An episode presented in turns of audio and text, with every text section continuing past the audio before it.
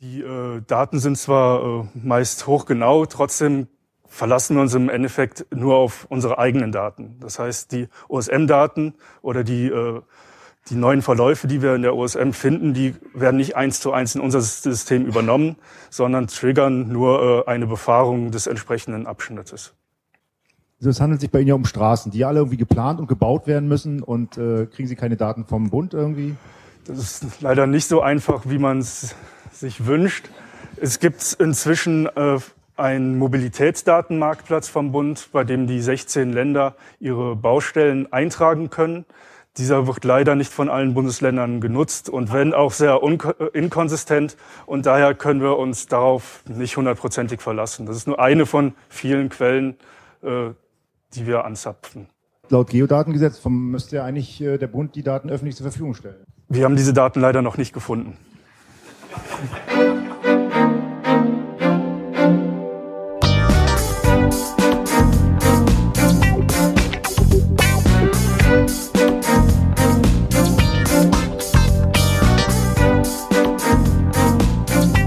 Hallo und herzlich willkommen zu Radio OSM.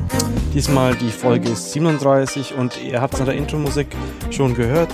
Dieses Mal ist es keine äh, Gesprächsrunde, äh, wie sonst immer, wenn ihr mich hört, sondern dieses Mal ist es ein, ja, ein Interview, das, was wir ähm, teilweise auch als OSM Talk bezeichnen. Bevor wir da jetzt äh, in, sozusagen in, inhaltlich einsteigen, in das Interview noch ein paar allgemeine Ankündigungen. Äh, das ist sozusagen so ein bisschen Sommerlochfüller. Äh, Marc ist im Urlaub und Michael und ich haben es nicht geschafft, noch einen extra Termin für eine Gesprächsrunde sozusagen ohne Marc äh, auszumachen. Äh, ich mache diese Intro-Ansage jetzt auch auf dem Campingplatz, witzigerweise. Ähm, ja, ein bisschen Urlaub habe ich sozusagen auch. So, trotzdem möchte ich euch das Ding hier nicht vorenthalten. Ähm, es geht im Prinzip um offene Behörden. Ähm, das kam so ein bisschen zustande im Rahmen von code4.de. Ähm, dafür, das erklärt aber dann auch der Interviewpartner. Und äh, ich würde sagen, das soll sich jetzt einfach selbst mal vorstellen. Mein Name ist Markus Dapp. Ich bin aktuell Mitglied im Vorstand der Open Knowledge Foundation in Deutschland. Ähm, ja, bin da auch schon eine, eine Zeit lang, ähm, hatte davor äh, die Tätigkeit als IT-Stratege bei der Stadt München, war davor in Zürich an der ETH, habe dort studiert und eine DIS geschrieben zum Thema ähm, Softwarepatente und Open Source Software. Genau, und das beeinflusst dann auch natürlich so ein bisschen, worum wir jetzt hier dann reden in dem Interview. Ähm, es geht um Open Source, Open Data und E-Government, beziehungsweise wie das Ganze zusammenhängt und wie man dann zu Open Government kommt. Wir machen das Ganze am Beispiel von Mokdi. Ähm, das war eben ein Projekt, das äh, Markus hier in München ähm, damals gestartet hat. So. Und dann äh, sprechen wir natürlich über seinen jetzigen Job auch äh, bei der Open Knowledge Foundation, beziehungsweise was die Open Knowledge Foundation, die ja ursprünglich aus Großbritannien kommt, ähm, beziehungsweise da, da gegründet wurde, so macht und gehen dann aber auf die deutsche. Und da konkret dann äh, Richtung code4.de, gehen kurz vorher noch ein bisschen auf Code for America ein, ähm, die drei Teile, in der sich das gliedert und was davon dann wirklich äh, jetzt hier aktuell in diesem Jahr umgesetzt wird. Am Schluss gehen wir dann noch ein bisschen auf die Finanzierung der OKF ein. Ähm, ja, und dann halt Fazit.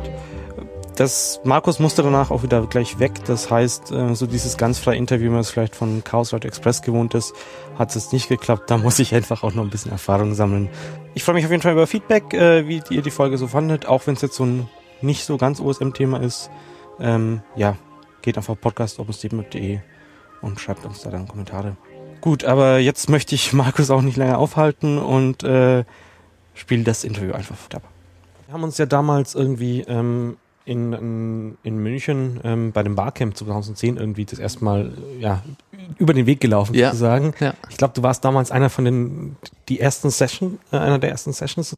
Das war so im Prinzip so die Ankündigung, dass es jetzt die Stadt München mhm. auch was mit Open Data machen möchte. Es war so, als ich die das ähm, fertig hatte, bin ich tatsächlich auf eine Anzeige gestoßen der Stadt München, ähm, dass sie einen IT-Strategen suchen, der ähm, Nee, lass mich die kleine Anekdote dazu erzählen. Ja, klar, immer gerne. Also normalerweise ähm, zu der Zeit, das ist auch heute meistens noch so, wenn du irgendwelche Jobportale anschaust und nach Open Source suchst, dann kriegst du Administratoren und Linux und Entwickler.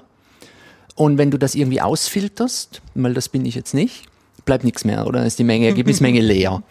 Und so war es auch, ich war da zum Beispiel auf der Heise Job-Seite ähm, und war eigentlich schon wieder am Gehen und schau dir diese Liste nochmal an und dann sind ja die ganzen Einträge, ja, Projektleiter für das und das und SAP hier und bla bla. Und dann stand eine Anzeige, diverse äh, Mitarbeiterinnen und Mitarbeiter in der IT gesucht. Und ich dachte, wow, wer formuliert denn da so sexy? Und das war die Landeshauptstadt München. Da habe ich dann darauf geklickt und ähm, sie hatten fünf, sechs Stellen ausgeschrieben. Und dann äh, war eine dabei, da hieß es IT-Strategie. Und das war eigentlich schon die Richtung, wo ich grundsätzlich hin möchte.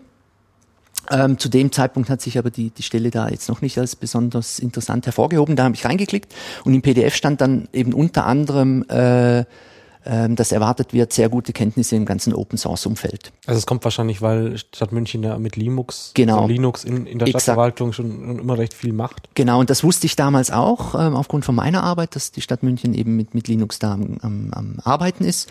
Und das fand ich spannend, oder? Also es war wirklich ähm, jetzt vom Inhalt her, so wie sich das las, ähm, hat sich das wirklich spannend angehört. Dann habe ich mich gemeldet, wurde dann zum Gespräch eingeladen und ähm, naja, langer Rede, kurzer Sinn. Ich habe den, den Job damals erhalten und bin dann Mitte 2009 nach München gekommen.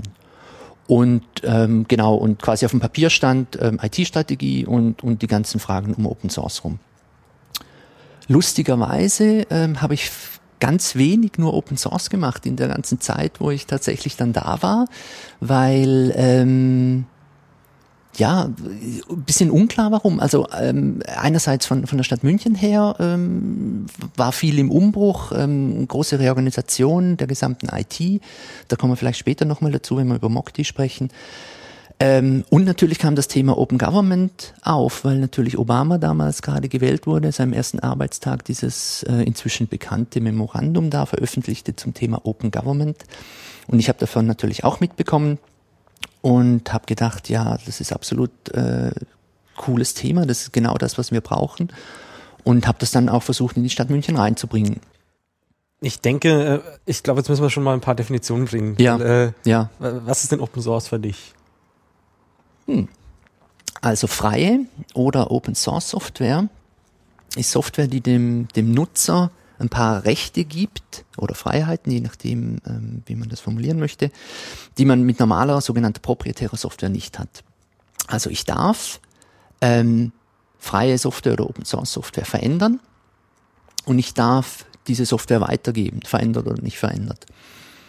Und eine technische Grundvoraussetzung, weil Softwareentwicklung halt so funktioniert, wie sie funktioniert, ist, um diese beiden äh, Möglichkeiten wahrzunehmen, brauche ich halt den Quellcode dazu. Und darum sagen die einen Leute äh, Open Source Software dazu. Äh, der historisch ältere Begriff ist aber eigentlich Free Software oder freie Software. Ähm, das ist eigentlich ganz, ganz spannend. Äh, da da gibt es diese, diese zwei ja, Lager oder, oder Philosophien, wie man, wie man sagen möchte, in dieser ganzen freien Open Source äh, Software Welt. Die einen sagen, ja, es sollte freie Software heißen, weil ähm, es geht um diese Freiheiten, die der Nutzer eben hat, die man normalerweise nicht hat durch, durch Lizenzbestimmungen. Das war auch lange Zeit so. Ähm, 1998, ähm, als wirklich dieses Linux-Hype das erste Mal sehr, sehr stark war, haben sich ein paar Leute irgendwie in den USA in einer Konferenz getroffen und gemeint, hm, das Wort Freiheit kommt nicht so gut an in der ganzen Business-Szene. Äh, lasst uns ein anderes Wort finden und dann kamen sie irgendwie auf Open Source Software, die, also ein Begriff, der quasi die, die, die, die technische Voraussetzung ähm, ähm betont, damit Software eben freie Software sein kann. Und seitdem gibt es also den Begriff Open Source und, und freie Software parallel. Ähm, ja, also ich, ja, das passt, ja, passt ja, soweit. Genau. Und ähm, steht das jetzt dieses Open Source äh, in direkter Beziehung zu diesem ähm, was hat jetzt Obama genannt? Open Government oder? Das, das oder ist Memo. Das wieder ein anderes mm, Open. Ja, das sind, ja genau, Open hat, hat inzwischen viele Bedeutungen, das stimmt. Ähm, ja, also das Memorandum von, von Obama, das äh, an seinem ersten äh, Arbeitstag unterzeichnete und veröffentlichte, ähm, hieß, glaube ich, sinngemäß äh, irgendwie äh, for äh, äh, Open Government and Transparency oder so. Und dort hat er gesagt, ähm, er will also für ein nie gewesen, dagewesenes Level an, an Offenheit und Transparenz seiner, seiner Regierung und Verwaltung sorgen und hat halt diese Dreiteilung gebracht damals mit, mit eben Transparenz, ähm, ähm, ähm Kommunikation und, und äh, Partizipation. Also so quasi so drei Level. Und hat das ein bisschen definiert dort und das war irgendwie der Startschuss für diese ganze Open Government Bewegung. Also die Bewegung, die ähm, zum Ziel hat, das Verwaltungs- oder Regierungshandeln transparenter und nachvollziehbarer für die Bürger zu machen. Damit einher ähm, ähm, kam dann auch ziemlich schnell die, die Thematik Open Data. Also ähm, Open, da ist es Open wieder sehr ähnlich zu, zu dem Open in Open Source. Also Open Data bedeutet, dass eine Institution, Verwaltung, ähm, Regierung Daten, die sie hat, zur Verfügung stellt, in quasi ähnlicher Logik wie Open Source Software. Also sprich, dass diese Daten dann draußen von beliebigen Leuten genutzt werden können, also sogenannte Reuse, äh, die daraus Analysen machen, das irgendwie meshen mit anderen Datensätzen, ähm, es irgendwie nützlich machen. Aber auch ähm, transparent, also die, die Institution, die diese Daten dann veröffentlicht, je nachdem, was sie für Daten hat, ähm, wird natürlich, natürlich ähm, auch transparenter dadurch, wenn wir jetzt zum Beispiel an Haushaltsdaten oder, oder ähnliche Dinge denken oder Spesen äh, Quittungen oder was weiß ich. Ähm, Ja. Genau. Okay, das heißt, ähm, du warst jetzt bei der Stadt München, das Thema Genau. kam da so auf Genau. und dann habt ihr euch wahrscheinlich gedacht, ja, da müssen wir auch mal was machen. Genau, oder? genau, exakt. Also ich habe das Thema E-Government, äh, das es ja auch noch gibt, Electronic Government, das auch schon deutlich älter ist als das Open Government äh, Wort, ähm, war dort auch ein Thema. Und zwar ähm, deshalb und noch immer, weil die Stadt München ähm, bis damals, beziehungsweise eigentlich bis letztes Jahr erst, noch keinen offiziellen Stadtratsbeschluss ähm, hatte, der irgendwie dieses Thema E-Government äh, aufgriff und sagte, okay, wir tun da jetzt was und, und wir tun das und das und da gibt's Ressourcen oder wie auch immer. Ähm, Also E-Government ist so, ähm, du kannst dich irgendwie im Internet äh, anmelden, abmelden, Gewerbe anmelden, sonst irgendwas. genau, also wie, wie ich das Der dann... digitale Behördengang. Im Ja, genau, genau. Wie ich das dann immer erklärt habe, ist, wenn wir, äh, wir als, als Stadtverwaltung, ähm, ähm, ähm, äh, wie sagt man, Geschäftsprozesse sozusagen digitalisieren, ähm, dann spricht man von Electronic Government. Das heißt, genau wie du sagst, oder statt dass ich meinen Hund unter den Arm nehme und aufs Amt laufe und den Hund anmelde, ähm, sollte ich das idealerweise irgendwie übers Internet machen können. Und da gibt's natürlich Abstufungen. Die, die schwächste Form ist, ich kann das tolle Formular, das ich im Amt kriege, dann einfach als PDF runterladen und Ja. krieg's dann trotzdem noch oder irgend sowas. Weil diese, diese Anforderung, ähm, dass es unterschrieben sein muss, wir einfach digital noch nicht wirklich schön gelöst haben. Also äh, es gibt natürlich technische Möglichkeiten, das zu tun, aber die Infrastruktur auf Seiten der Verwaltung gibt es noch nicht. Und da wird jetzt auch ähm, daran gearbeitet, zu überlegen, welche dieser ganzen Prozesse brauchen überhaupt dieses Erfordernis einer, einer, einer Unterschrift. Aber genau, also das war, war dort ein Thema und, und für mich hing, hängen die beiden Dinge zusammen. Für mich ist Open Government quasi eine Art, wie man E-Government umsetzen kann oder zumindest Teile davon umsetzen kann. Man kann, man kann E-Government völlig ohne Open machen. Das geht. Also dann alles, was man als Verwaltung anbietet, macht man dann halt online, aber es geht nicht primär um Datenfreigaben und Bürger machen irgendwas mit für sich oder für die Verwaltung oder zusammen. Ähm, das geht. Man kann hingegen aber auch Open Government eigentlich zu einem gewissen Grade zumindest tun, ohne jetzt groß E-Government ein, äh, in der Verwaltung zu haben. Es ist einfach schwieriger, weil E-Government bringt dann natürlich schon mit sich, dass eine gewisse IT-Infrastruktur da ist, die, die, die gewisse Dinge ermöglicht und dann daraus irgendwie Daten rauszuziehen und zu exportieren und zu veröffentlichen ist natürlich viel einfacher. Also jedenfalls ähm, war das dann so, dass ähm, ich glaube mein Projektleiter oder Vorgesetzter oder ich weiß nicht mehr.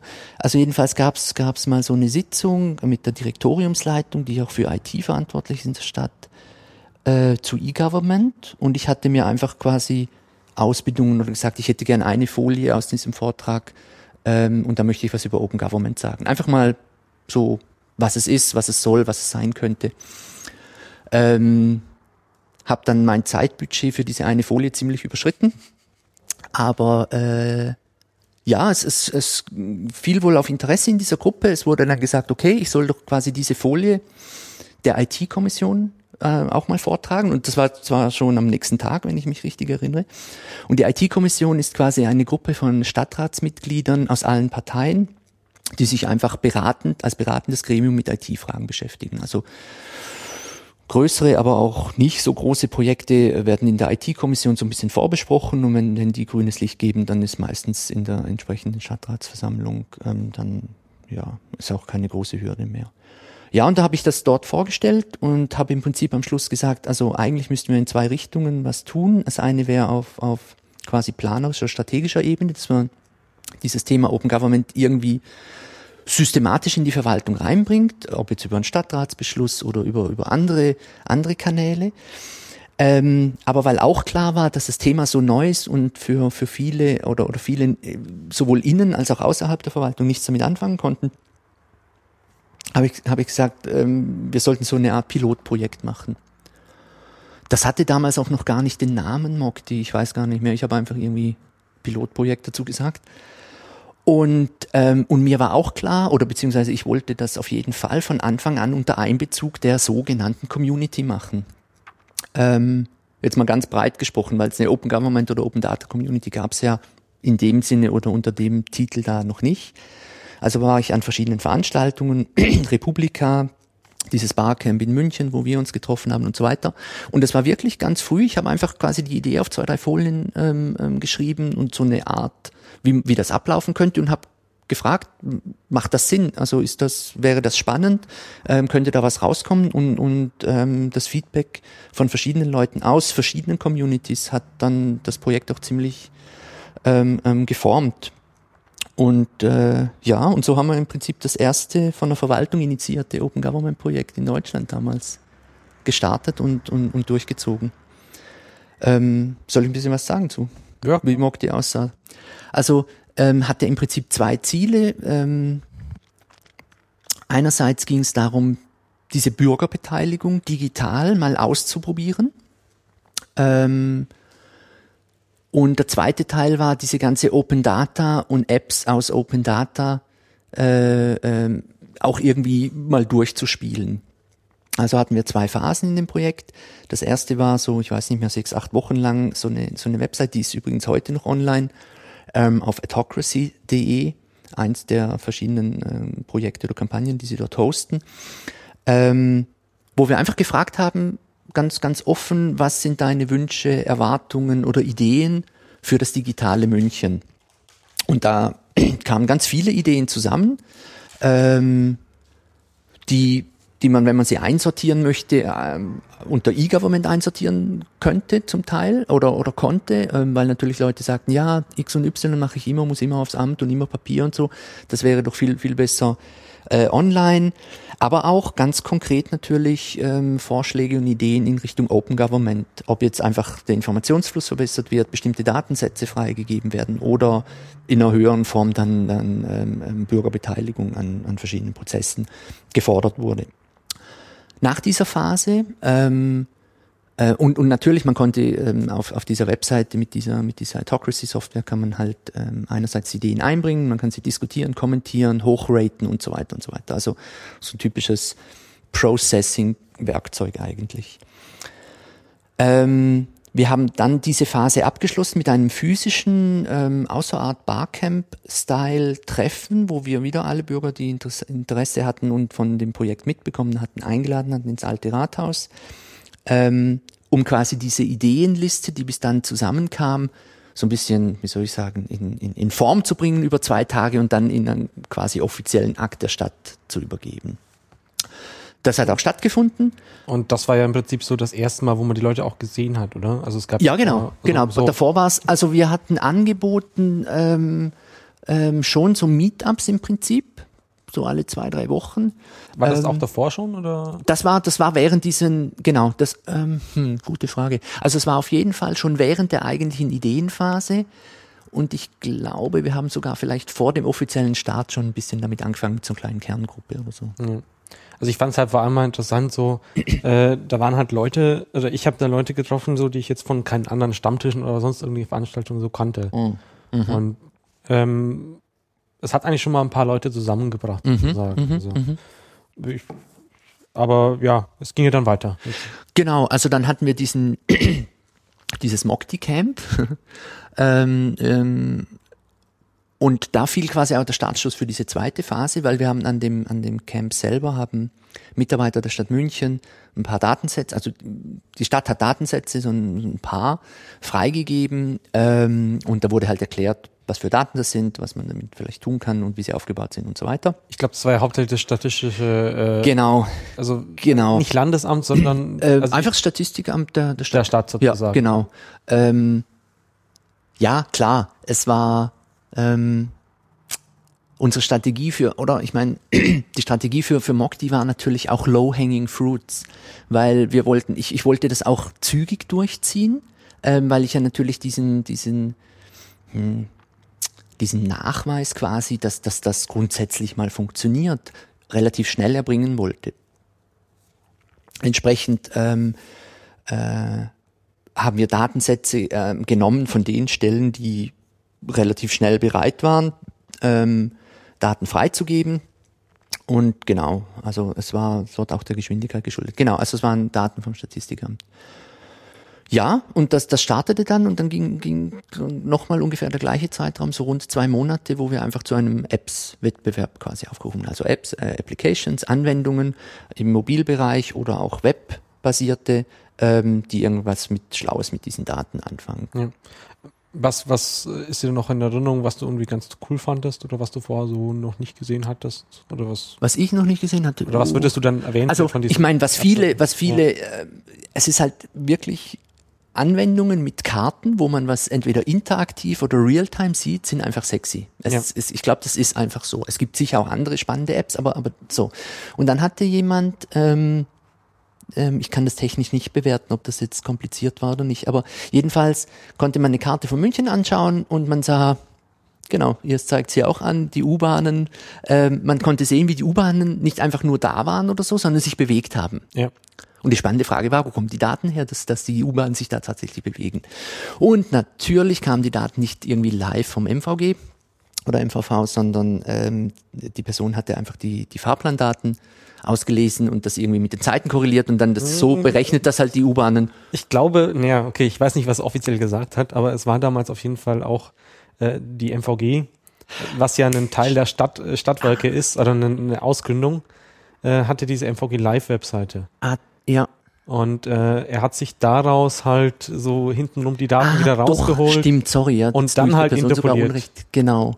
Genau, also war es nicht sogar so, dass äh, irgendeine nicht wirklich offiziell äh, angekündigte äh, API Es ist eigentlich keine API. Ah, es war keine API. Ist, okay, jetzt wird wahrscheinlich wieder zu technisch, also, aber okay, ja, ist halt so eine Zwischen, Zwischending, was, äh, also die verwenden da Google Web Toolkit und da wird halt auch äh, zwischendrin so eine API automatisch generiert, okay. zwischen dem, was im Browser läuft und das, was auf dem Server läuft. Mhm. Und das hat er sich halt äh, angeschaut und okay. Das bricht aber auch jedes Mal. Also ja. immer wenn die an der Website was ändern, so ein bisschen, ja, ja, also nicht immer, aber ja, ja, ja. bricht halt okay. halt diese API ja, ja, weg. Ja. Und das ist halt auch nochmal so, ich fand es damals auch schade, dass eben gerade die Stadtwerke, ja, oder die, das IT-Department der Stadtwerke da irgendwie nicht mitgemacht ja, es, haben. Es ist schade, ja. Wir haben, ähm, ich kann mich erinnern, dass wir eine Anfrage, ich glaube sogar intern ähm, gestellt hatten oder oder oder den, den Chef damals vom, vom MVG angefragt hatten. Und dann hieß es ja Sicherheitsbedenken, glaube ich, und irgendwie, und das, das machen wir jetzt lieber nicht, weil äh, da könnten ja, wenn da alle wissen werden, die U-Bahnen genau wo sind, viel zu gefährlich. Ähm, aber dass es, äh, dass, dass, ähm, das spannend für sie war, was da passierte in diesem Projekt, ähm, war schon da, weil er war, glaube ich, sogar an diesem Camp, am Mukti Camp selber da. Und das Lustige ist ja, ich musste dann lachen, vor, vor einem Jahr oder so ist doch die MVG-App rausgekommen, die ja im Prinzip also die macht ja im Prinzip genau das. Die sagt ja ja, wo sind die U-Bahnen jetzt gerade? Also dieses Argument, das damals dann gebracht wurde. Nee, ich glaube, die MVG hat das nie gemacht. Hat bisher. keine Realtime. Die Stadtwerke hat, äh, die S-Bahn hat, hat das gemacht. S-Bahn München. Ach, die MVG hat gar keine äh, Realtime-Daten. Das war keine auf der Karte. Also sie, sie, sie haben halt das MVG Live-Ding dann Ach so, keine auf der Karte. Ja, okay. Eingebaut. Okay, klar. Realtime, aber nicht auf. Okay. Also, also dann ist du, du siehst halt dann die Abfahrtszeiten, so wie sie aus deren System im Prinzip raus. Okay, also ist sie in dem Fall noch terrorresistent. Ja, das ist halt immer so. Also als auch hm. damals, als ich, äh, ich hatte damals äh, auch mal irgendwie so mit Indoor-Zeug und so weiter beschäftigt oder eben auch bei der äh, MVG damals angefragt, äh, was die MV, MVV, der MVV. Nein, nee, es ging um U-Bahn-Pläne und damit sind wir automatisch bei der MVG hier in München. Ähm, und da kam auch so der Grund, ja, nee, genaue Pläne können wir ihnen da leider nicht geben, mhm. weil sonst gibt es irgendwelche Terroristen, die dann ja. für, für Anschlagsplanung benutzen oder so. Ja. Also sinngemäß. Ja, ja. So. Ich, ich finde es interessant, was da immer für, für also das Spannende, für, für das Spannende ist ja, ich habe mal irgendwo ähm, ähm, entweder einen Artikel oder so ein Kapitel in einem Buch gelesen über, warum Karten anders behandelt werden als andere Infos. Und historisch, also jetzt wirklich lang historisch besehen, sind natürlich Karten aus dem Militärbereich entstanden. Weil man äh, irgendwann keinen Bock mehr hatte, jetzt in das Tal reinzulatschen und, und nicht wissen, was die anderen machen. Dann trifft man sich unten, haut sich die Köpfe ein und dann gehen alle wieder. Ähm, und es war auch ähm, ähm für, für manche Kriegsherren einfach dann irgendwie offensichtlich, wenn ich ähm, das Gelände besser kenne, kann ich halt Vorteile aus dem Gelände äh, ähm, für mich nutzen, die der Gegner eventuell nicht nutzen kann. Drum waren Karten, also erstens mal ähm, ähm, militärisch gedacht und sie waren geheim. Man hat sie nicht rausgegeben, was wirklich ein Vorteil war in, in der Schlacht. Und das hat sich bis zu uns heute so weiterentwickelt, dass man Karten eben heute kauft, dass sie jemandem gehören und nicht einfach also, oder? Also, kann ich mir gut vorstellen. Über, über Jahrhunderte hat sich dann einfach diese Logik breit gemacht und, und man kennt es schon gar nicht anders, dass Karten, ja klar, äh, die gehören jemand und, und, und dann muss ich die irgendwie kaufen oder halt lizenzieren. Aber es geht eigentlich auf das zurück, oder? Und heute benutzen wir Karten für alles Mögliche. Natürlich auch für kriegerische Zwecke, hm? aber, aber auch für ganz viele andere Dinge. Das brauche ich dir als OpenStreetMapper ja. überhaupt nicht, na, nicht sagen. Klar. Ja, ich denke, es ist halt vor allem die, die Karte ist halt immer noch so ein bisschen äh, der Ausbezug. Also das mhm. ist halt viel, irgendwie, wenn du Infos auf einer Karte da äh, dargestellt hast, dann ist es irgendwie viel besser, kannst es viel besser verinhaltlichen, ja. als wenn du es jetzt irgendwie als Texttabelle oder sonst irgendwas. Genau, genau. Und ja, ich denke, deswegen ist halt, äh, kommt Open Data und, und Open äh, Streetmap halt immer äh, so oft in Berührung, weil, weil wenn die Leute Open Data oder offene Daten haben und die irgendwie visualisieren wollen, dann landen sie halt oft bei, bei OpenStreetMap für, ja. wenn sie mal ein bisschen mehr als nur ein Hintergrundlayer ja, genau. machen möchten. Ja. ja. Okay, Mokti war ja so ein bisschen ja, im Abwettbewerb vorbei. Genau. Ähm, dann gab es noch so ein paar Projekti Projektil. Ja, ja, genau. Also ich meine, nach Mokti war die Frage, wie, wie machen wir jetzt weiter, was machen wir? Und ähm, in der Zeit wurde ja auch parallel äh, ähm, an, an einem E-Government-Beschluss gearbeitet, wo ich ein bisschen involviert war. Ähm, und dort war die, die, von der Planung her war es einfach so, dass es noch ein Jahr ging. Also quasi ab ungefähr Ende Mokti. Bis, bis dieser Beschluss rauskam, war von der Planung her noch ein Jahr.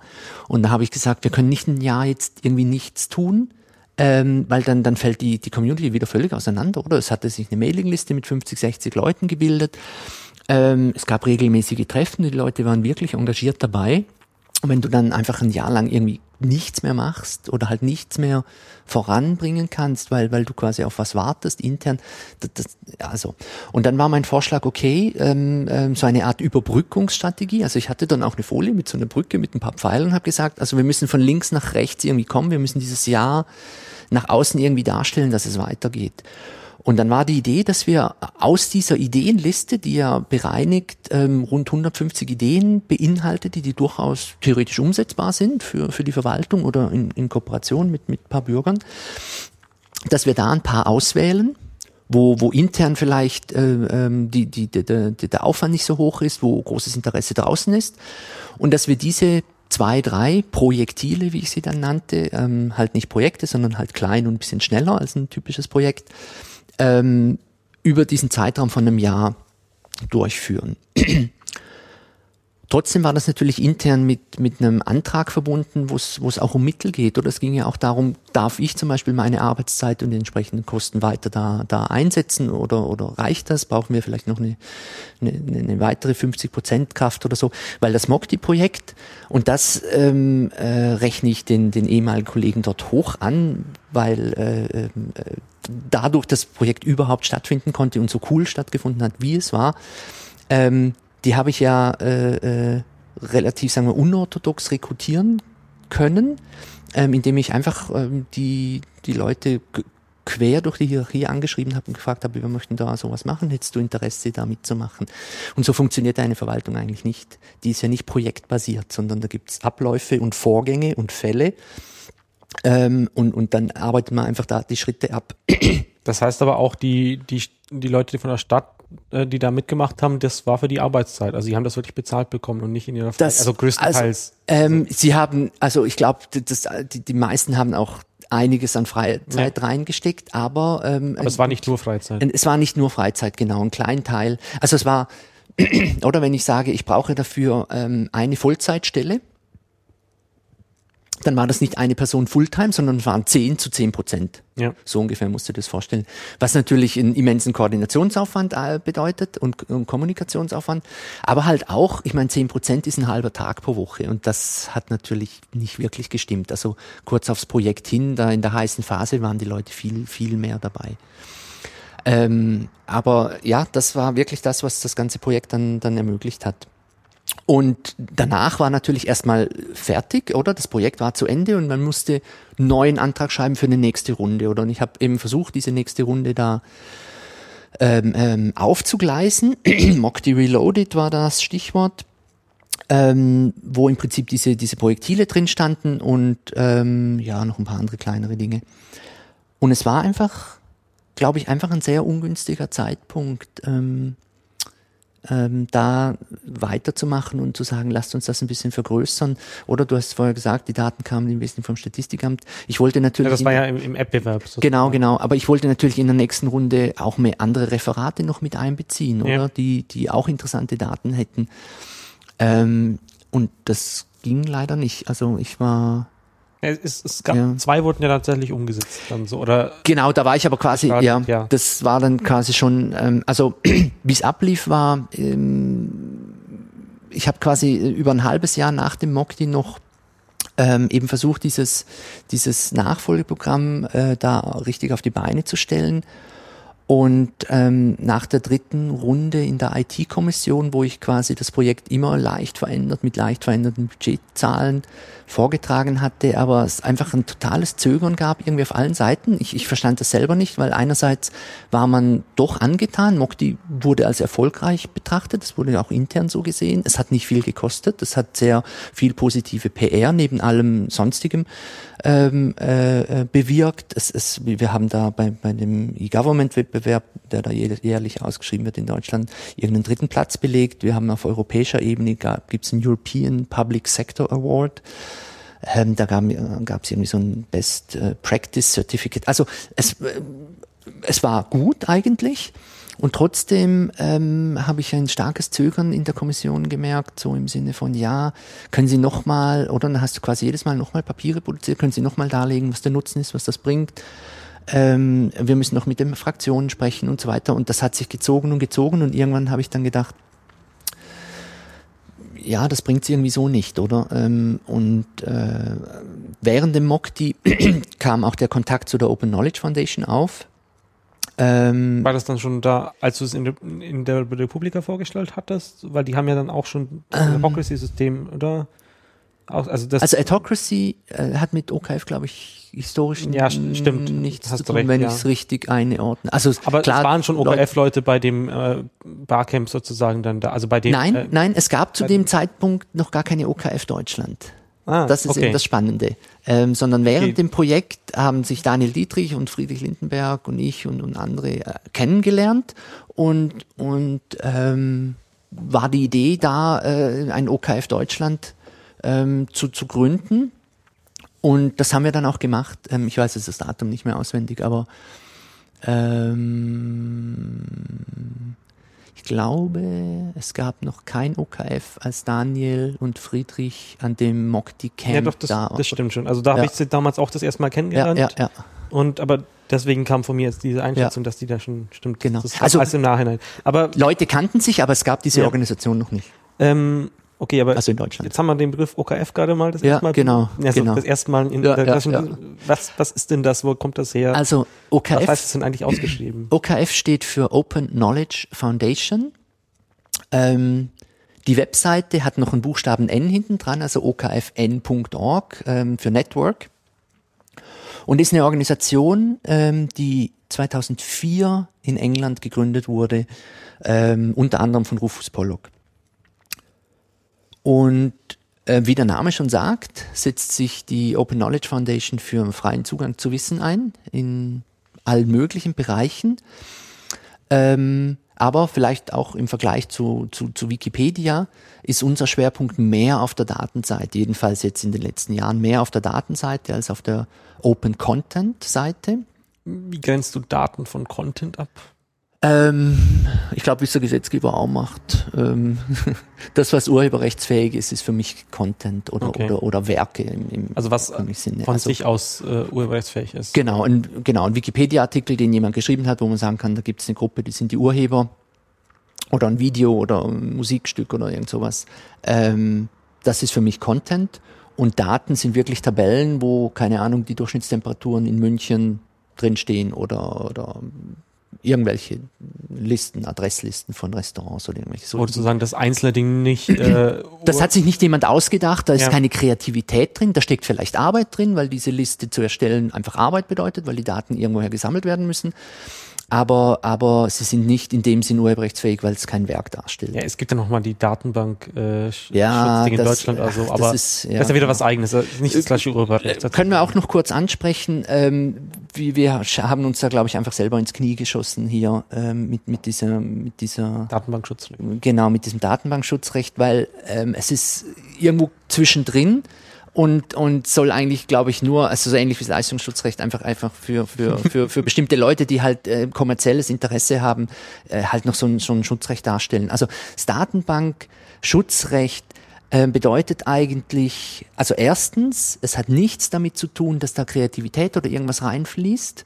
Ähm, also dass der Schutz bezieht sich nicht darauf, sondern der Schutz bezieht sich auf die Investition ähm, wenn man sagt, okay, äh, diese Tabelle, ich nehme jetzt ein ganz stupides Beispiel, diese Tabelle mit allen Adressdaten aller Restaurants in dieser Stadt, das hat so und so viele Stunden Aufwand gekostet, weil man musste rumfahren zum Beispiel.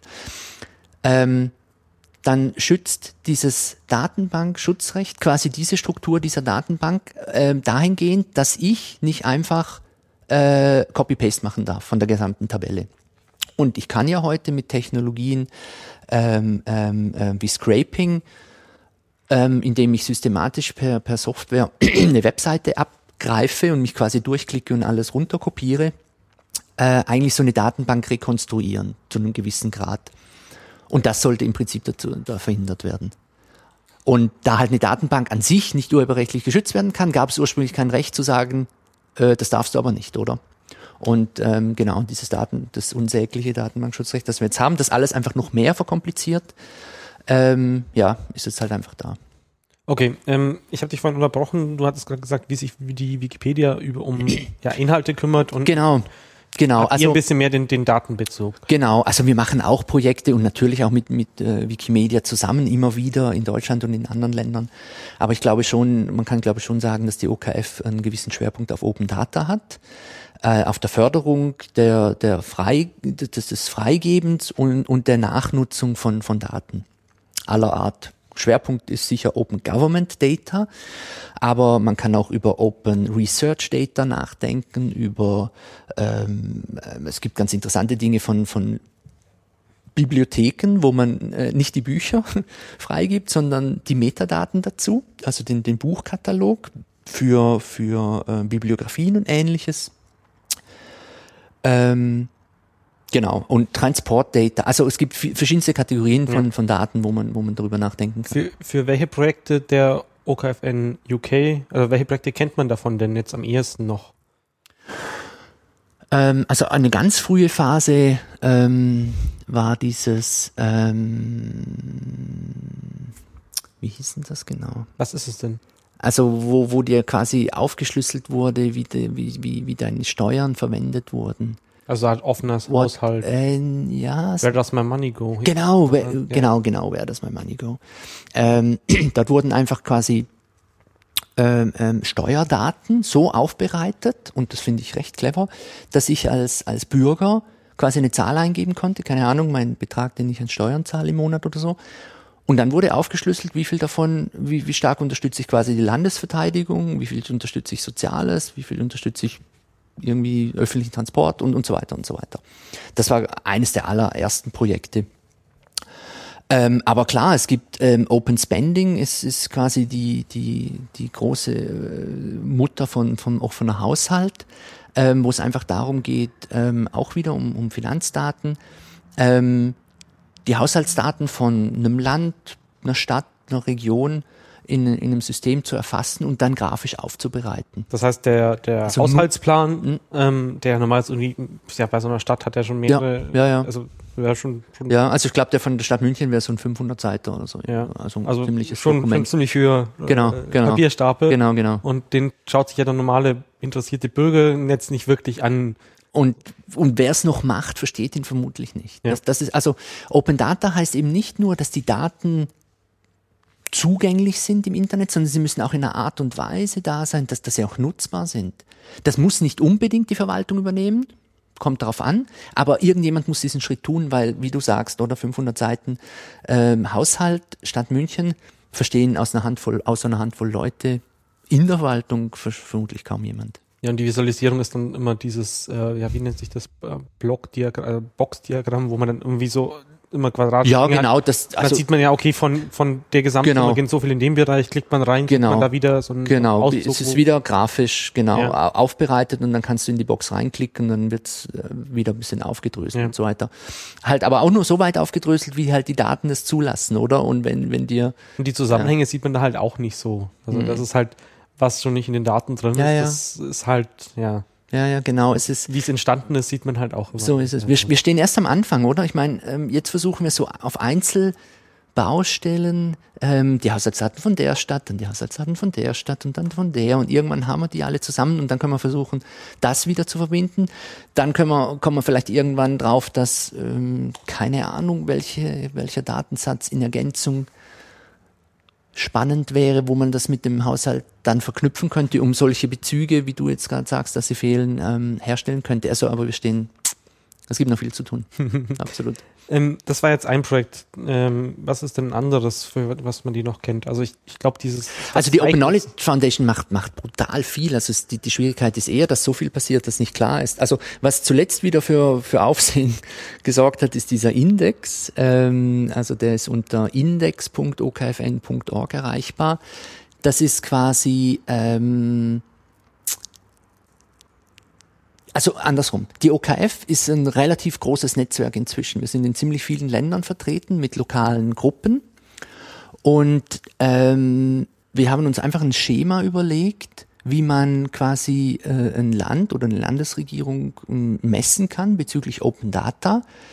Und ähm, ja, haben das wirklich gesammelt und, und aufbereitet. Und äh, da Deutschland in der ersten Version dieses Jahr äh, nicht so gut abschnitt und irgendwie nach China lag, was aber auch äh, äh, ein bisschen an unseren Erhebungsmethoden lag und dann auch korrigiert wurde, was jetzt für uns PR-mäßig nicht so der Hit war, ähm, ist es trotzdem eins der wenigen äh, äh, Instrumente, wo, wo Unbedarfte quasi nachschauen können, wo stehen wir eigentlich, wo steht unser Land, wo steht irgendein Land, was für, was ist überhaupt wichtig, was wird überhaupt gemessen, wenn wir sprechen von Open Data, oder? Und wenn du da die, die Überschrift ein bisschen anschaust, es geht eben, sind Transport, also Zeitpläne da, sind Wahlergebnisse verfügbar, äh, Company Register, also quasi das, ähm, na, wie heißt bei uns, Handelsregister, ist das verfügbar, ist in Deutschland zum Beispiel nicht der Fall und so.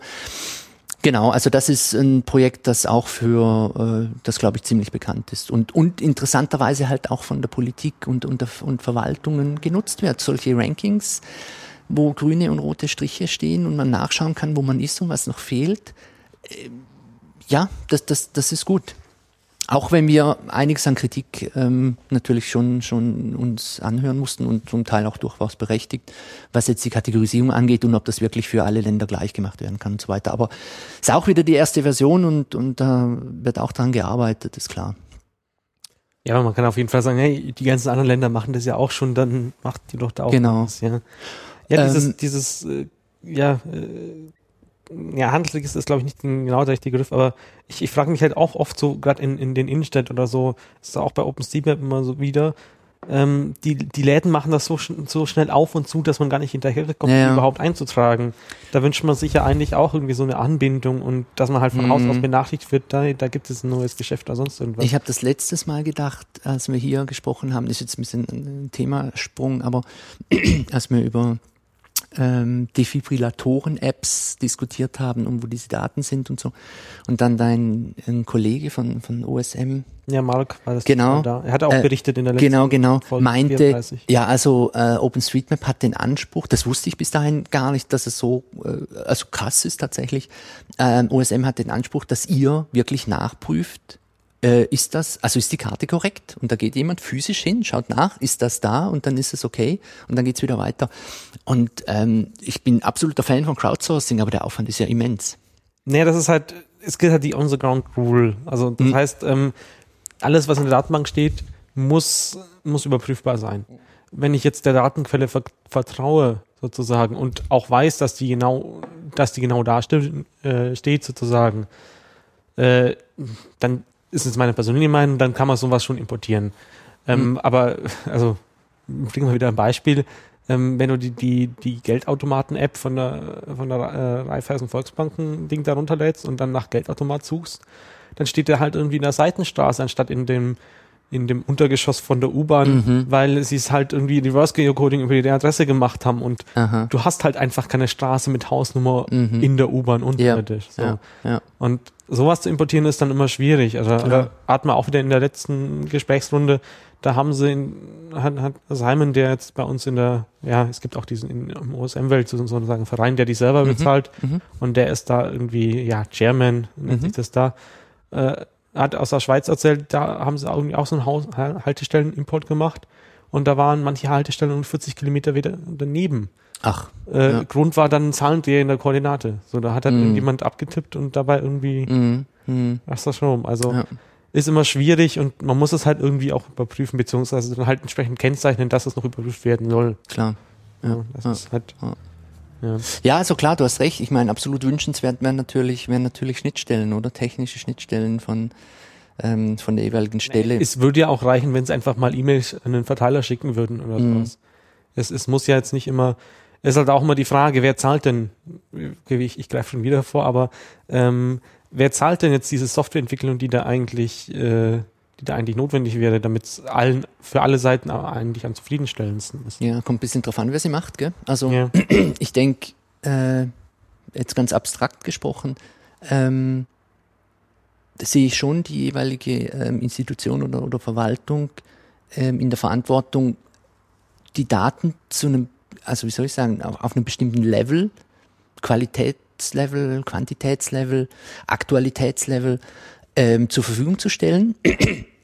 Und ähm, wie aufwendig das für die jeweilige Institution ist, hängt natürlich von ihrer Historie und ihren Legacy-Systemen quasi ab, von ihrer bestehenden Infrastruktur.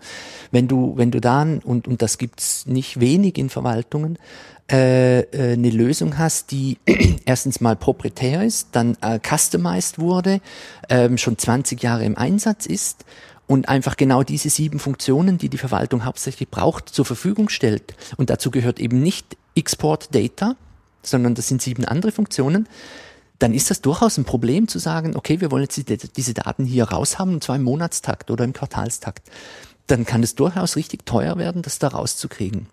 Das ist andersrum ein ganz, ganz starkes Plädoyer natürlich für den Einsatz von offenen Standards und Open Source Software ähm, in den Verwaltungen, aber ähm, das ist quasi wieder ein, wieder ein anderes Fass. Aber ich, ich finde, Ja, also, wir, wir sehen das ja auch. Also wir haben Ja. zum Beispiel, äh, Dietmar Seifert jetzt hier aus Augsburg, ähm, der macht so, ja, im Prinzip eigentlich schon inzwischen auch weltweite Hausnummern und Straßenlistenauswertungen. Hm. Und ähm, er berichtet halt auch ab und zu immer davon, äh, wenn er so bei Städte, Städten oder äh, Gemeinden und so weiter anfragt, ähm, ja, wir haben zwar so eine, so eine Anwendung, wo, da, wo man da Hausnummern erfasst, aber ich wüsste jetzt nicht, wie man da Zeug rausbekommt ja, oder sowas. klar. Und aber die sind aber, also gerade in Augsburg ist da auch sehr rege Zusammenarbeit und die, da ist die Stadt auch wirklich immer ganz, ganz äh, interessiert, wenn dann irgendwie festgestellt wird, hey, da ist ein Fehler in eurer, in eurer Datenbank, weil wir haben da mal nachgeschaut Ja, und da genau. die Straße gibt's gar nicht, beziehungsweise die Hausnummern äh, sind da wieder vor Ort ganz anders ausgeschildert und so weiter. Das heißt, irgendwie würden schon beide Seiten davon profitieren, aber es müssen irgendwie immer diese, diese Anfangsschwierigkeiten halt, äh, bis man muss sich irgendwie gegenseitig kennenlernen. Und Ich glaube, es hat viel auch mit Vertrauen zu tun, weil ähm, ähm, Verwaltungen sind ähm, sehr vorsichtig agierende Gebilde. naja, sie, sie, sie, die Frage ist immer, wer übernimmt die Veran So ist es. Verantwortung. Also wir waren ja vorhin, äh, haben, hatten ja von den Projektilen gesprochen Mhm. und eins davon war ja dieses ähm, Radwege, Genau, also es, es ja. gab diesen Radweg-Routenplaner, der seltsamerweise auch von der, nicht jetzt von, oder der von wie die LGU, was heißt das denn ausgeschrieben? Was? RGU? Die Äh, RGU. äh, Gesundheit und Umwelt. Referat für Gesundheit und Umwelt. Genau, also die eigentlich so für Das, das Lärmbelästigung Referat. dazu, die haben halt so einen Radwege-Routenplaner genau. neben Mhm. dran gehabt. Und da ging es ja jetzt dann in dem Projektil äh, dann auch, oder in dem Projekt, äh, ging es halt auch darum, okay, was macht man jetzt damit? Weil an sich sind die Daten veraltet, man müsste die eigentlich mal, mal neuer machen sozusagen. Und ähm, ja, wie kann man die OpenStreetMap äh, zu, oder macht es Sinn, diese OpenStreetMap zur Verfügung stellen? Genau. Und das hat ewig gedauert irgendwie und am Schluss, wir haben auch schon eine schöne Analyse gemacht, aber ich glaube, das Einzige, was wir irgendwie sinnvoll verwenden konnten, war dann irgendwie die Tempo 30 Zonen, Mhm. weil alles andere eh schon in OpenStreetMap äh, drin Mhm. war und viel aktueller drin war. Ja. Also sprich, OpenStreetMap hatte schon mehr und aktuellere Daten zu dem Thema als, als die Stadt selber. Ja. Also Ja. in der Form. Also Ja, ja. was in diesem Gespräch nämlich auch wieder rauskam, da, der, Ja. der Herr vom Bauamt meinte dann halt auch dann wieder so, ja, also irgendein Chef, Chef, Chef ähm, hat da schon eine ganz tolle Tabelle, in der alles schön, äh, schön drinsteht, welche, in welchem Zustand welche Straße ist, wann man die mal wieder renovieren müsste und so weiter. Aber da sitzt er drauf und möchte es ja auf keinen Fall sonst Ah, ah das, das hat, ah, oh, da war ich ja auch nicht mehr dabei, aber das war, ah, das wusste ich gar nicht. Okay. Ja, aber klar, Und- klar, Information ist Macht. Es wird als Machtinstrument ver, verwendet und, und in einer sehr hierarchischen, sta stark hierarchischen Organisation umso mehr. Und, und Verwaltungen sind traditionell noch recht hierarchisch organisiert. Das ist schon so. Darum ist ja dieses ganze Open Government Thema und dieses Öffnen, ähm, wo, wenn man aus der Community äh, äh, zur Verwaltung rüberschaut und denkt, stellt euch nicht so an, sucht diese Datensätze raus und veröffentlicht es. Es kann nicht so schwer sein. In Realität ist es brutal schwer. Und nicht mal unbedingt nur, also technische Probleme haben wir schon, angesprochen, aber selbst wenn das zufällig mal gerade so ein System wäre, wo man die Daten rauskriegt und irgendwie sogar in einem offenen Format anbieten könnte, ist es trotzdem schwierig, weil diese Hierarchie darauf aufbaut, dass ähm, ja, dass, dass äh, durch, durch die Kontrolle über bestimmte Informationen halt das System auch lebt oder am Leben erhalten wird. Und ähm, ja, das, äh, da ist ein kultureller Wandel ähm, notwendig und, und der verläuft ähm, mit in der Geschwindigkeit überhaupt nicht so, wie die Community denkt. Oder die Community denkt und arbeitet sehr pragmatisch. Hey, wir, wir sehen das und das Problem, lasst uns was lösen. Und wenn was ein Dreivierteljahr geht, ist schon relativ lange für eine allererste Version von irgendwas. Bei einer Stadt ist ein halbes Jahr nix. Also nix, da sind erste Abklärungen getroffen, haben sich, äh, das sind mal alle, die es irgendwie betrifft, haben sich zwei, dreimal getroffen und ausgetauscht und alle verstehen jetzt, was das Problem ist oder so.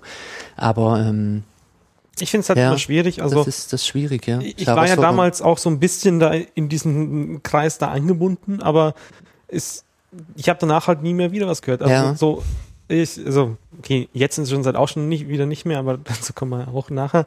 Ähm, zum Beispiel, da war irgendjemand vom, ähm, ich glaube eigentlich ist es Marketing oder sonst irgendwas und meinte, ja, da kommt, äh, für München kommt jetzt demnächst auch irgendwie so Radwege, äh, Fehlermelder, irgendwas und äh, nie mehr was davon gehört. So, Ah, ja. Mir fehlt da halt auch irgendwie so dieses, ja, keine Ahnung, für Bürger einsehbare, Ja, ja. oder wo man sich einfach, äh, das, hat, das ist so ein Ticketsystem, wo man sich Ja, einfach ja. abonnieren kann Ja, ja, und dass genau. man wieder benachrichtigt wird, Ja. wenn es nicht mal wieder was tut Ja, oder sonst ja, irgendwas. absolut.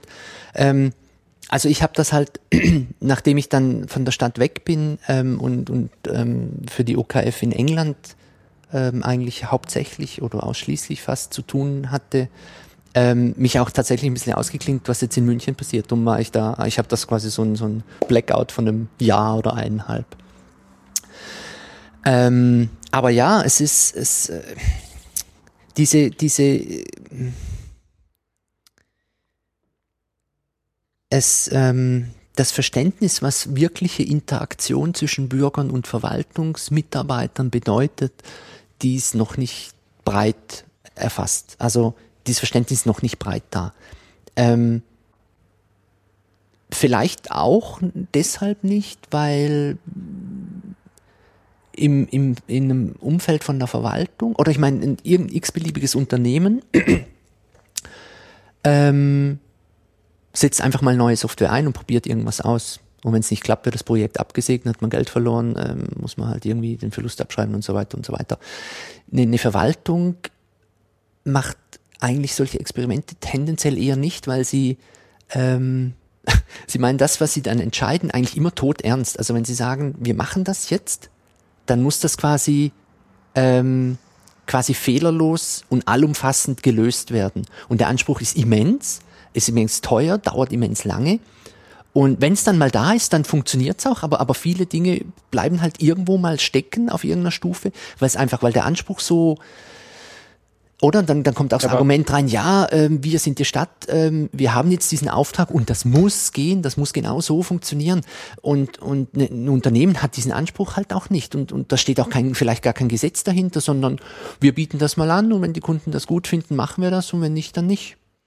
Denkst du, das sind jetzt äh, alle Ver äh, Verhaltungen gleich äh, in diesem Zusammenhang oder würdest du da jetzt von Nord-Süd-Gefälle sehen oder oh, wie, wie Nord-Süd-Gefälle? Hm. Also zum Beispiel auch ganz witzig, äh, auch einer der, der äh, Mitarbeiter der Stadt damals in, hat auch so erzählt, ja, in München dauert das halt alles ein bisschen länger, das kann man irgendwie nicht so mit Berlin vergleichen, wo das irgendwie gerade mal in Mode ist oder Hamburg, äh, die ja nochmal den Vorteil haben, dass sie ja Stadtstaat sind. Das heißt, sie haben irgendwie einen ähm, ja, Hierarchielevel weniger, weil sie sozusagen gleichzeitig Bundesland und, äh, und Stadt in einem sind, sozusagen. Ähm, hm. Also, puh. Da kenne ich mich natürlich mit Verwaltungsrecht viel, viel, viel zu wenig aus, um da was zu sagen. Aber ähm, ich glaube, eine Stadt wie München, also eine sogenannte kreisfreie Stadt, ähm, hat schon relativ viel Spielraum. Also ich glaube, die sagen wir so, ich glaube, die Kommunen insgesamt in Deutschland haben haben schon relativ viel Spielraum in dem, was sie tun und wie sie es tun. Ähm, aber ich glaube schon auch, dass ähm, bestimmte Bereiche innerhalb einer Stadtverwaltung einfach ähm, flexibler sind, weil es vielleicht auch irgendwie weniger heikel ist. Also im Vergleich zu was? Zu einer anderen, also ähm, ähm, das Sozialreferat zum Beispiel, das sich um die ganzen ähm, ähm, von mir ist auch, was könnte man für ein Beispiel nehmen? ähm, ja, um schwierige Wohnsituationen, um Hartz IV, ähm, ähm, ähm, Klientel und, und so weiter, dass da keiner auch nur auf die Idee kommt, irgendwelche Daten whatsoever freizugeben, ähm, leuchtet eher ein als ein Statistikamt, das ja quasi als Erfolgsindikator eine Verbreitung ihrer statistisch aufbereiteten Informationen hat. Und dann gibt's viele Referate, die irgendwo dazwischen sind, oder? Und bei manchen findest du so ein, so ein, so ein Hebel, so ein Argument, wo du sagen kannst, aber das wird doch was bringen, wenn mehr Leute das hätten. Versus, oh, das Risiko für das und das nimmt aber zu, wenn mehr Leute diese Daten zur Verfügung. Und ich glaube, was, und das ist jetzt ein bisschen Kritik an, an uns als der, als der Com Community, ähm, ich glaube, äh, auch wenn es plakativ ist und gut ankommt und vielleicht für die Presse ab und zu äh, oder mithilfe der Presse ab und zu auch notwendig ist, eine zu, zu generelle Kritik, ähm, ihr macht zu wenig, bringt nicht viel, weil sie, weil sie für die Verwaltungsseite ähm, nicht, also nicht, nicht nutzbar ist, ja. oder? Wenn sie wissen du, nicht, was sie tun sollen. So ungefähr, Weil genau, genau. Das Problem ist ja eher genau. so, äh, wir erfahren nicht davon, was ihr macht. Ja, so. genau. Das ist ja eher so das Problem. Genau. Und, und es ist tatsächlich nicht, nicht ein triviales Problem, als, als irgendwie irgendeine Verwaltung, ein Referat oder so zu entscheiden, okay, wir haben jetzt, ich sag mal, 275 Datensätze zu allen möglichen Dingen. Ähm, die, die, dann kann man vielleicht so eine Liste machen ähm, und das Freigeben von dem einzelnen Datensatz ist dann unterschiedlich schwierig in diesen 275. Manche sind in diesen offenen Systemen vielleicht schon drin, manche überhaupt nicht. Und jetzt bräuchte man halt diese Information, was wird denn draußen tatsächlich gebraucht? Wo, wo, wo fangen wir denn sinnvollerweise an? Und dann kommt das vierte Kriterium erst noch dazu, welche Daten sind denn für uns heikel zu veröffentlichen, welche nicht. Und das kann auch subjektiv sein, oder? Ich meine, wie bei Open Source Entwicklern, ähm, es die Gruppe gibt, und ich glaube, die ist gar nicht so klein, die halt ihren Code erst wirklich zeigen will, wenn er einigermaßen nach was aussieht, oder? Und, und sicher mal funktioniert und so weiter. Und solange ist man halt vorsichtig. Das ist in der Wissenschaft genau dasselbe. Und so ist es auch bei einem Datensatz von der Verwaltung. Die wissen exakt, dass, dass die Fahrradwege irgendwo aufhören oder dass es irgendwo nicht stimmt oder äh, eine Einzelperson davon wissen, wissen es. Ja, genau, aber das sind häufig auch, die sind auch häufig in der Nähe von denen, die dann quasi diese Datensätze aufbereiten und, und freigeben müssten. Naja. Oder der, der die Verantwortung dafür trägt, hat es inhaltlich nie gemacht und will es dann vielleicht auch nicht tun. Also das ist ich, ich frage mich halt, schwierig. wie weit da auch immer die, die Level drüber sozusagen vielleicht mhm. Unterstützung geben könnten. Also irgendjemand hat mal das Beispiel gebracht, äh, dass in Österreich gibt's halt so das für die Gemeinden so ein Paket mit Webseite, ist schon alles irgendwie Templates angepasst, müssen sie nur irgendwie ein paar Kleinigkeiten ändern. Ähm, und dann können die das einfach so benutzen, ohne sich das um viel, viel kümmern muss. Und das sorgt dafür, dass die Gemeindeseiten ähm, von der Struktur her relativ gleich aussehen. Mhm. Was den Vorteil hat, dass du, wenn du in einer Gemeinde mal warst und ich ja. weißt, wo du es auf der Webseite findest, einfach auf die nächste gehen kannst, weil du umgezogen bist und findest es dann wieder. Und wenn du den Flickentechnik dann hier bei uns in Deutschland anschaust, mhm. wo jede Gemeinde irgendwie was selber machen muss oder Sie darf halt, sie darf halt, das, das ist das, was ich vorhin gesagt habe. Sie sind da gezwungen. Also ich, ich, okay, ich weiß es nicht mehr, ich bin da nicht mehr auf dem aktuellsten Stand, aber es gibt halt einfach nichts, was sie, was sie standardmäßig nutzen könnten. So, und auch irgendwie so Daten veröffentlichen, die sich regelmäßig ändern. So wie viele Leute haben einfach, können einfach in den Gemeinden einfach so Web irgendwie CSV-Dateien irgendwo hochladen. Ja, ja gibt's, gibt's vergiss ja es, nicht. Also, es, da gibt es einen ganzen Redaktionsworkflow. Ähm, ja, einfach mal, ja, klar. Ich, ich, finde halt auch, dass da mal so, meinetwegen Freistaat Bayern oder sonst irgendwas einen FTP-Server bereitstellen sollte, wo, wo so Gemeinden ihr Zeug abladen können, wenn sie es denn möchten. Und dass sich die nicht selber irgendwie so Zeug aufsetzen müssen, weil die können sich gar nicht leisten.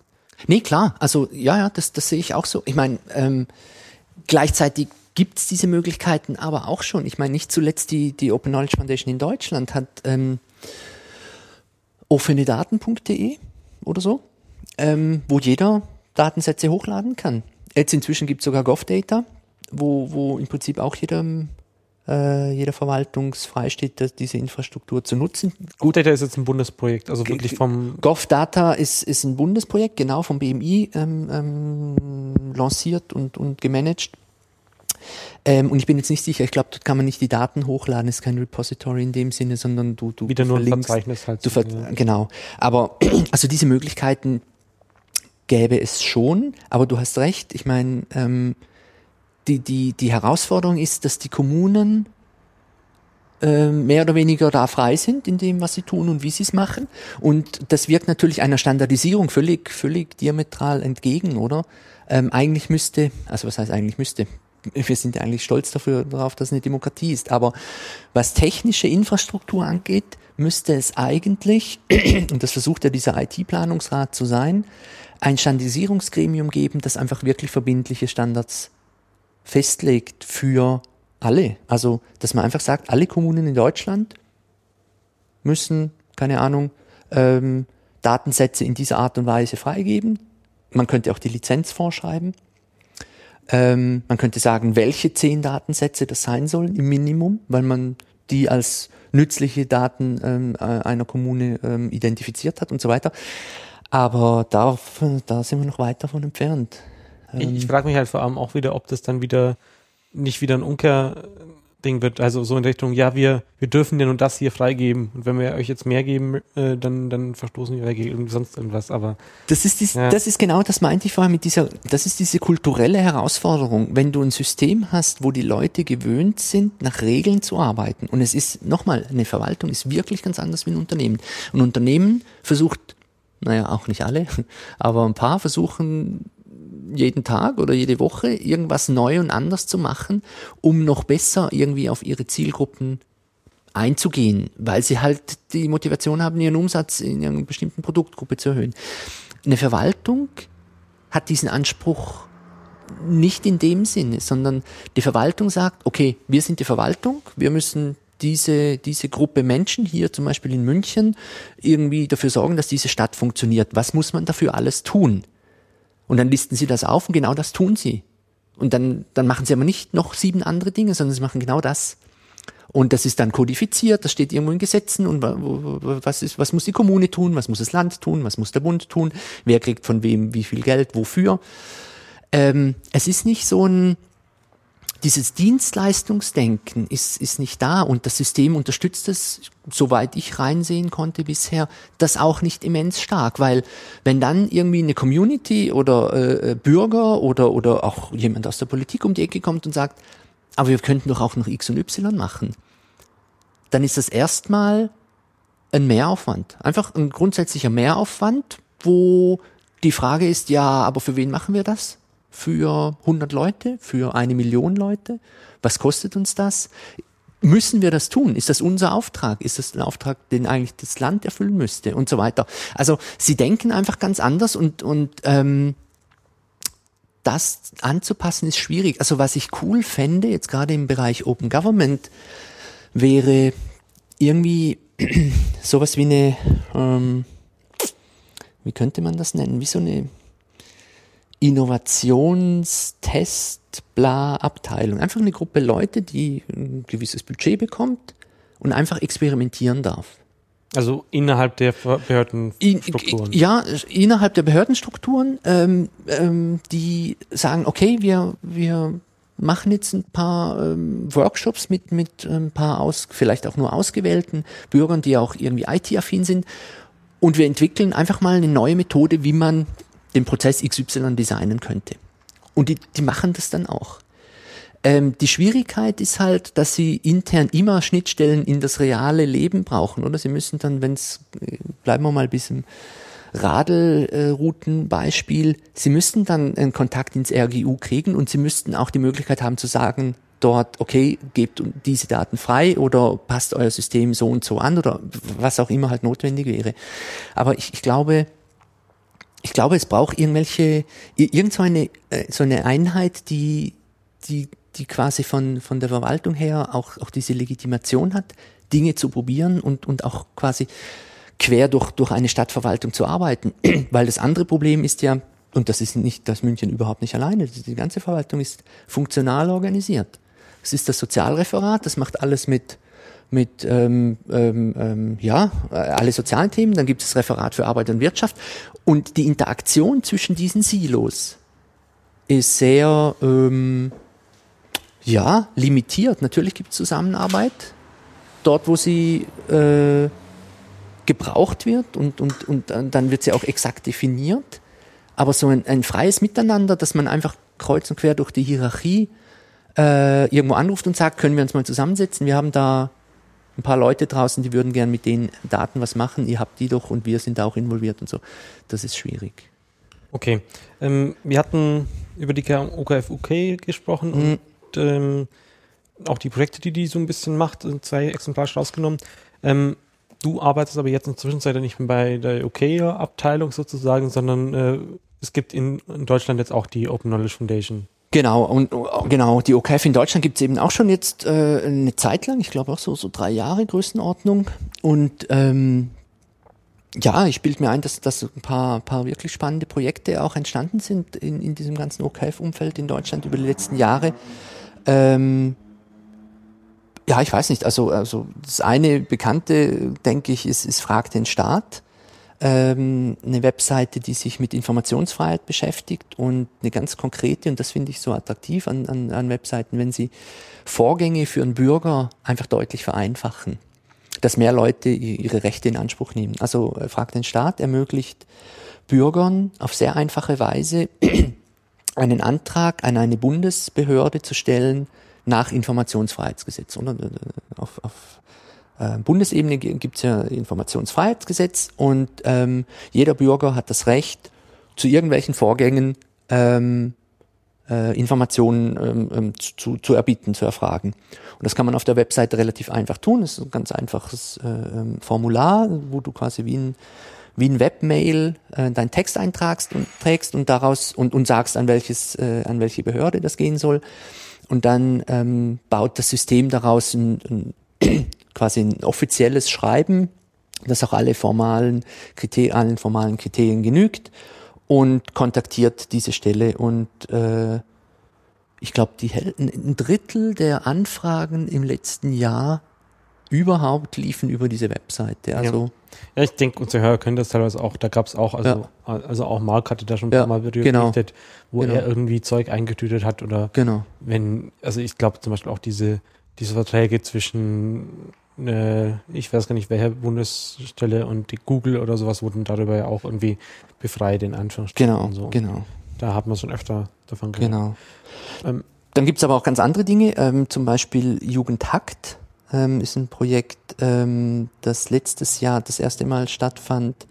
Und ähm, also andersrum formuliert, die OKF hat eine gewisse Erfahrung ähm, beim Organisieren von sogenannten Hackathons oder, oder Hackdays rund um offene Daten. Und das haben wir in Deutschland eben auch schon häufiger gemacht, ähm, thematisch ähm, fokussiert zum Teil, zum Teil auch ganz offen.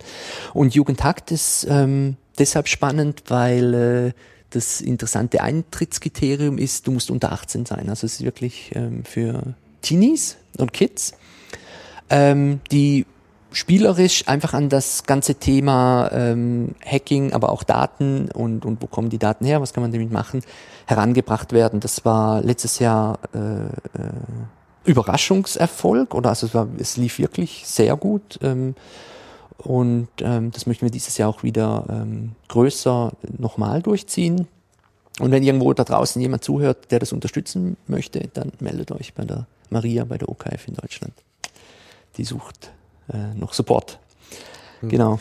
ist es irgendwie, also hätte ich jetzt eher nicht so vermutet, dass ihr auch so Zeug macht, also dieses Jugendzeug, wobei das halt auch immer so, eigentlich finde ich, da mü- müsste man eigentlich mal ja wieder Arbeit reinstecken, dass das Bildungsprogramm allgemein sowas, also Mhm. dass, dass die Bildungspläne sowas vorsehen, aber da ist dasselbe Problem wieder, es ist halt auch immer ewig Du, du, alles andere als agil. Genau, Und dann hast du auch noch pro Land wieder unterschiedliche äh, Dinge. wir also, als Aktivisten haben quasi immer die zwei Möglichkeiten.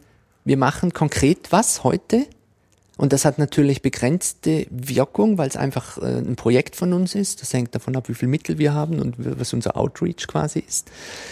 Oder ähm, als Aktivist versuchst du quasi über die bestehenden Prozesse halt Einfluss zu nehmen, oder? Also ähm, das klassische Wort wäre Lobbying, aber, aber einfach auch ähm, mit im Di- Diskurs und mal ein Paper zu schreiben und hier und da an Konferenzen und so. Und da kann viel passieren, aber das dauert ewig. ja. Das ist halt das Problem. Das sehe ich halt auch bei uns im OSM-Kontext häufig, dass es äh, viel einfacher ist, äh, das einfach mal rumzugehen und das selbst in die Datenbank einzutragen, Genau. als lang bei irgendwelchen Behörden rumzu Genau. an den Türen anzuklopfen und sagen, ja, gibt uns doch mal irgendwie die Weihnachtsmärkte oder die Hm, Hydranten oder genau. irgendwas. Aber ich finde es, ich glaube, ich finde es ähm, auch aus der Sicht von der Verwaltung ähm, richtig und gut, dass wir das tun, weil es erhöht auch den Druck. Ähm, es ist einfach eindrücklich, wenn man sagen kann, ja, ähm, ihr wolltet uns diese Daten nicht geben, wir haben jetzt mal selber hier was zusammengestellt, hat zwar vier Wochen gedauert, aber jetzt ist es da. Und jetzt haben wir auch so eine App gebaut und die kann das und ähm, es wäre doch sinnvoller, wenn das irgendwie von euch käme.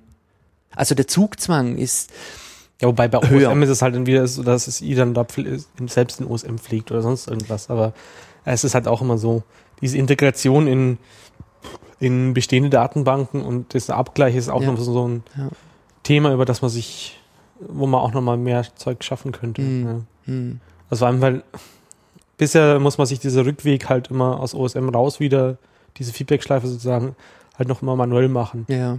So, das wäre eigentlich auch mal so ein Ja, das, das, das, genau, das wäre, also, Es ist auch interessant, also ganz viele, auch so zum Beispiel, ähm, wir haben ja auch so Konferenzen, äh, die, also zum Beispiel einmal jährlich immer in, in Deutschland, die, die deutsche Konferenz nennt sich, äh, nennt sich Foskis, mhm. ähm, wobei auch das, das, das der Verein in Deutschland ist, der sich so ein bisschen der OpenStreetMap Deutschland im Prinzip ist. Mhm. Ähm, und da war jemand, zum Beispiel jemand von der, der Behörde, na, ist es eine Behörde, die die Maut macht, äh, die BAST oder okay. also die, die sind halt, Also die Infrastruktur dafür, oder? ja, irgendwie so, so Mhm. ein bisschen. Ähm, und die nehmen OSM-Daten und analysieren die, um Änderungen rauszufinden. Also wo sind Umleitungen, wo sind irgendwie sonst irgendwas Zeug, weil behördenintern soll es da angeblich einen, einen Markt geben, meinte dann auch einer der Zuschauer, aber der ist anscheinend nicht, die Behörde selber hat ihn nicht gefunden. Und das heißt, die nutzen auch OSM, aber halt nur um ihre eigenen Daten dann wissen, ah, okay, da hat sich was zu geändert, müssen wir jemand hinschicken, der das wieder erfasst.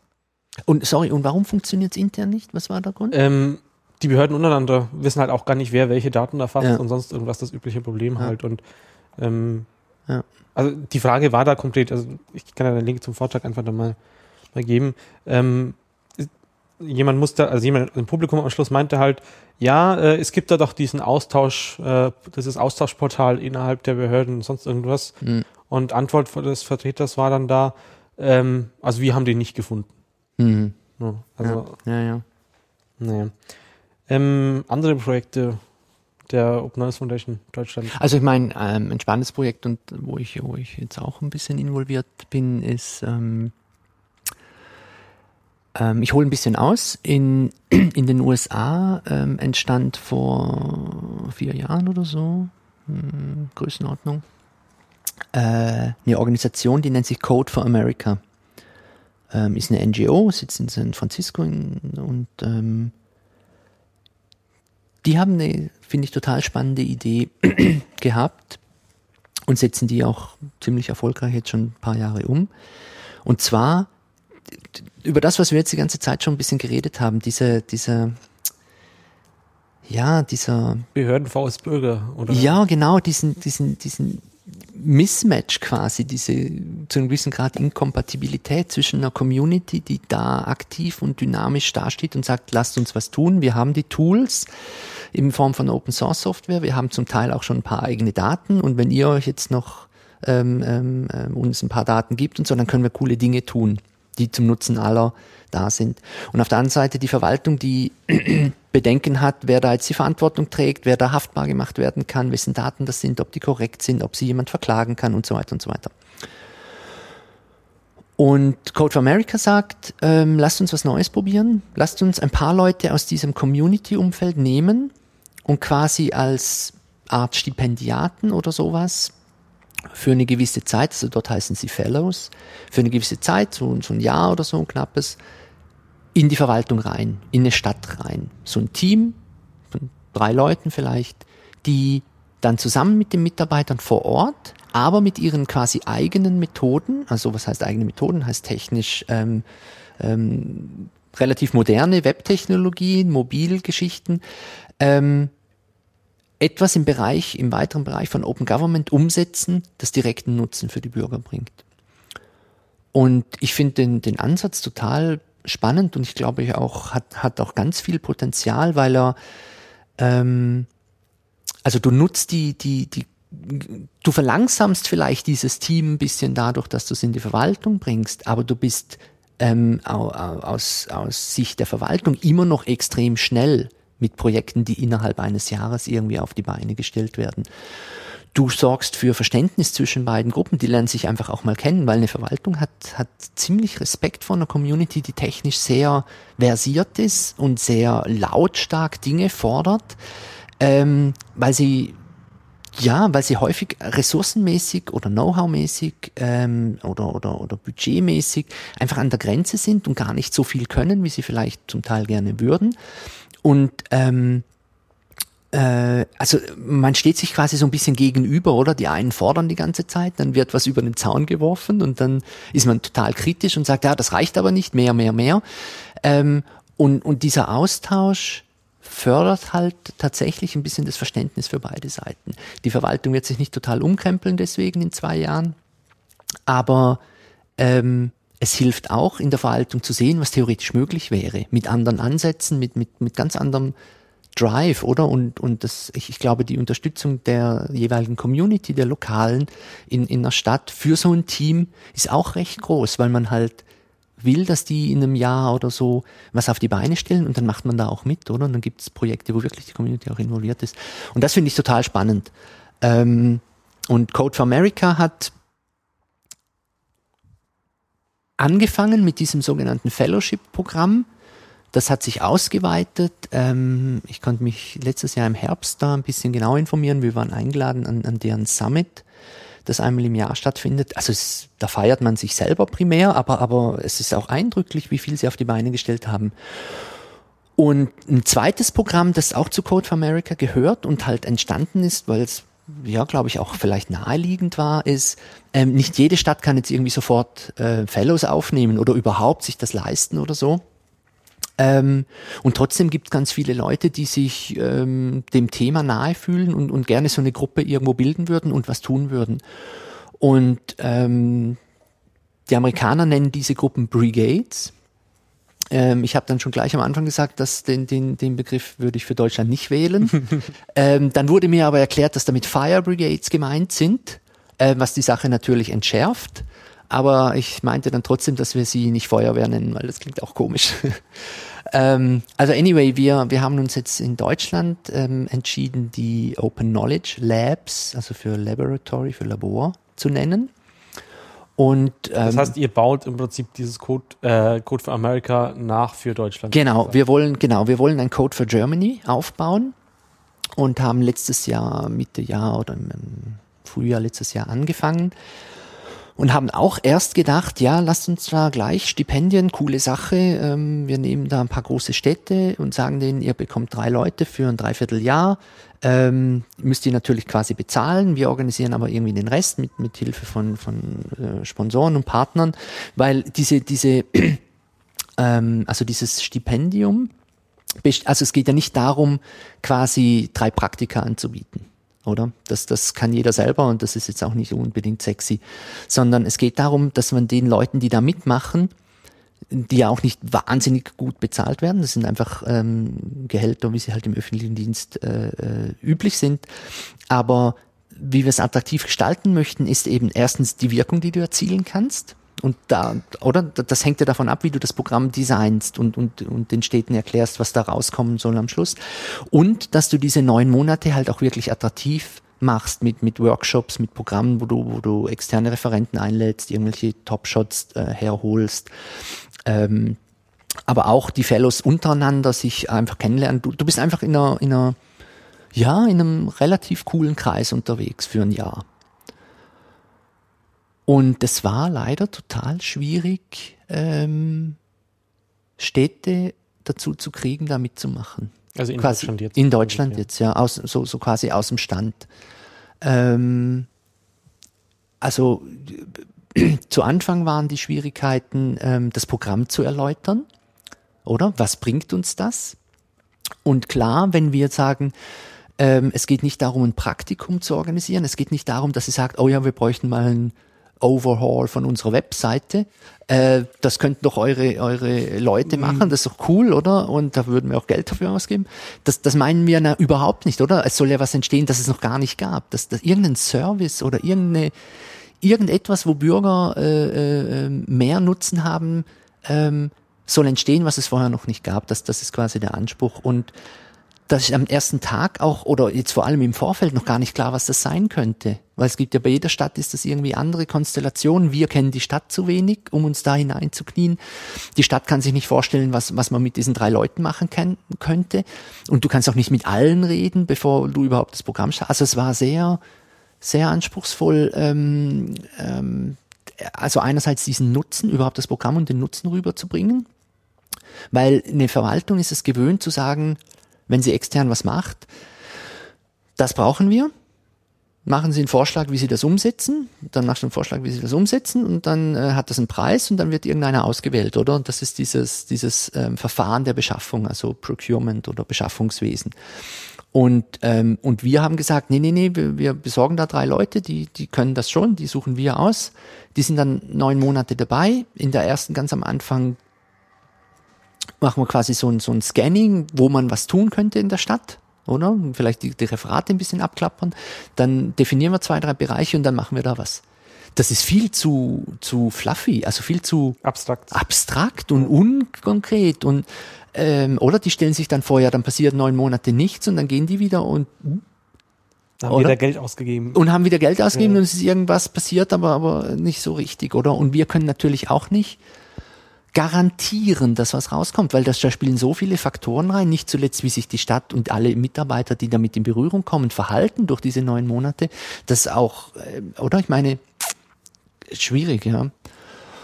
Und ähm, ich muss aber auch sagen, fairerweise, wir hatten am Schluss eine, eine Liste von, von Städten, ich glaube, die kann ich auch nennen. Das waren äh, Hamburg, Köln, Berlin und München, mit denen wir wirklich quasi in Anführungszeichen bis zum Schluss äh, diskutiert haben und, und in Kontakt waren, um, um das irgendwie auf die Beine zu stellen.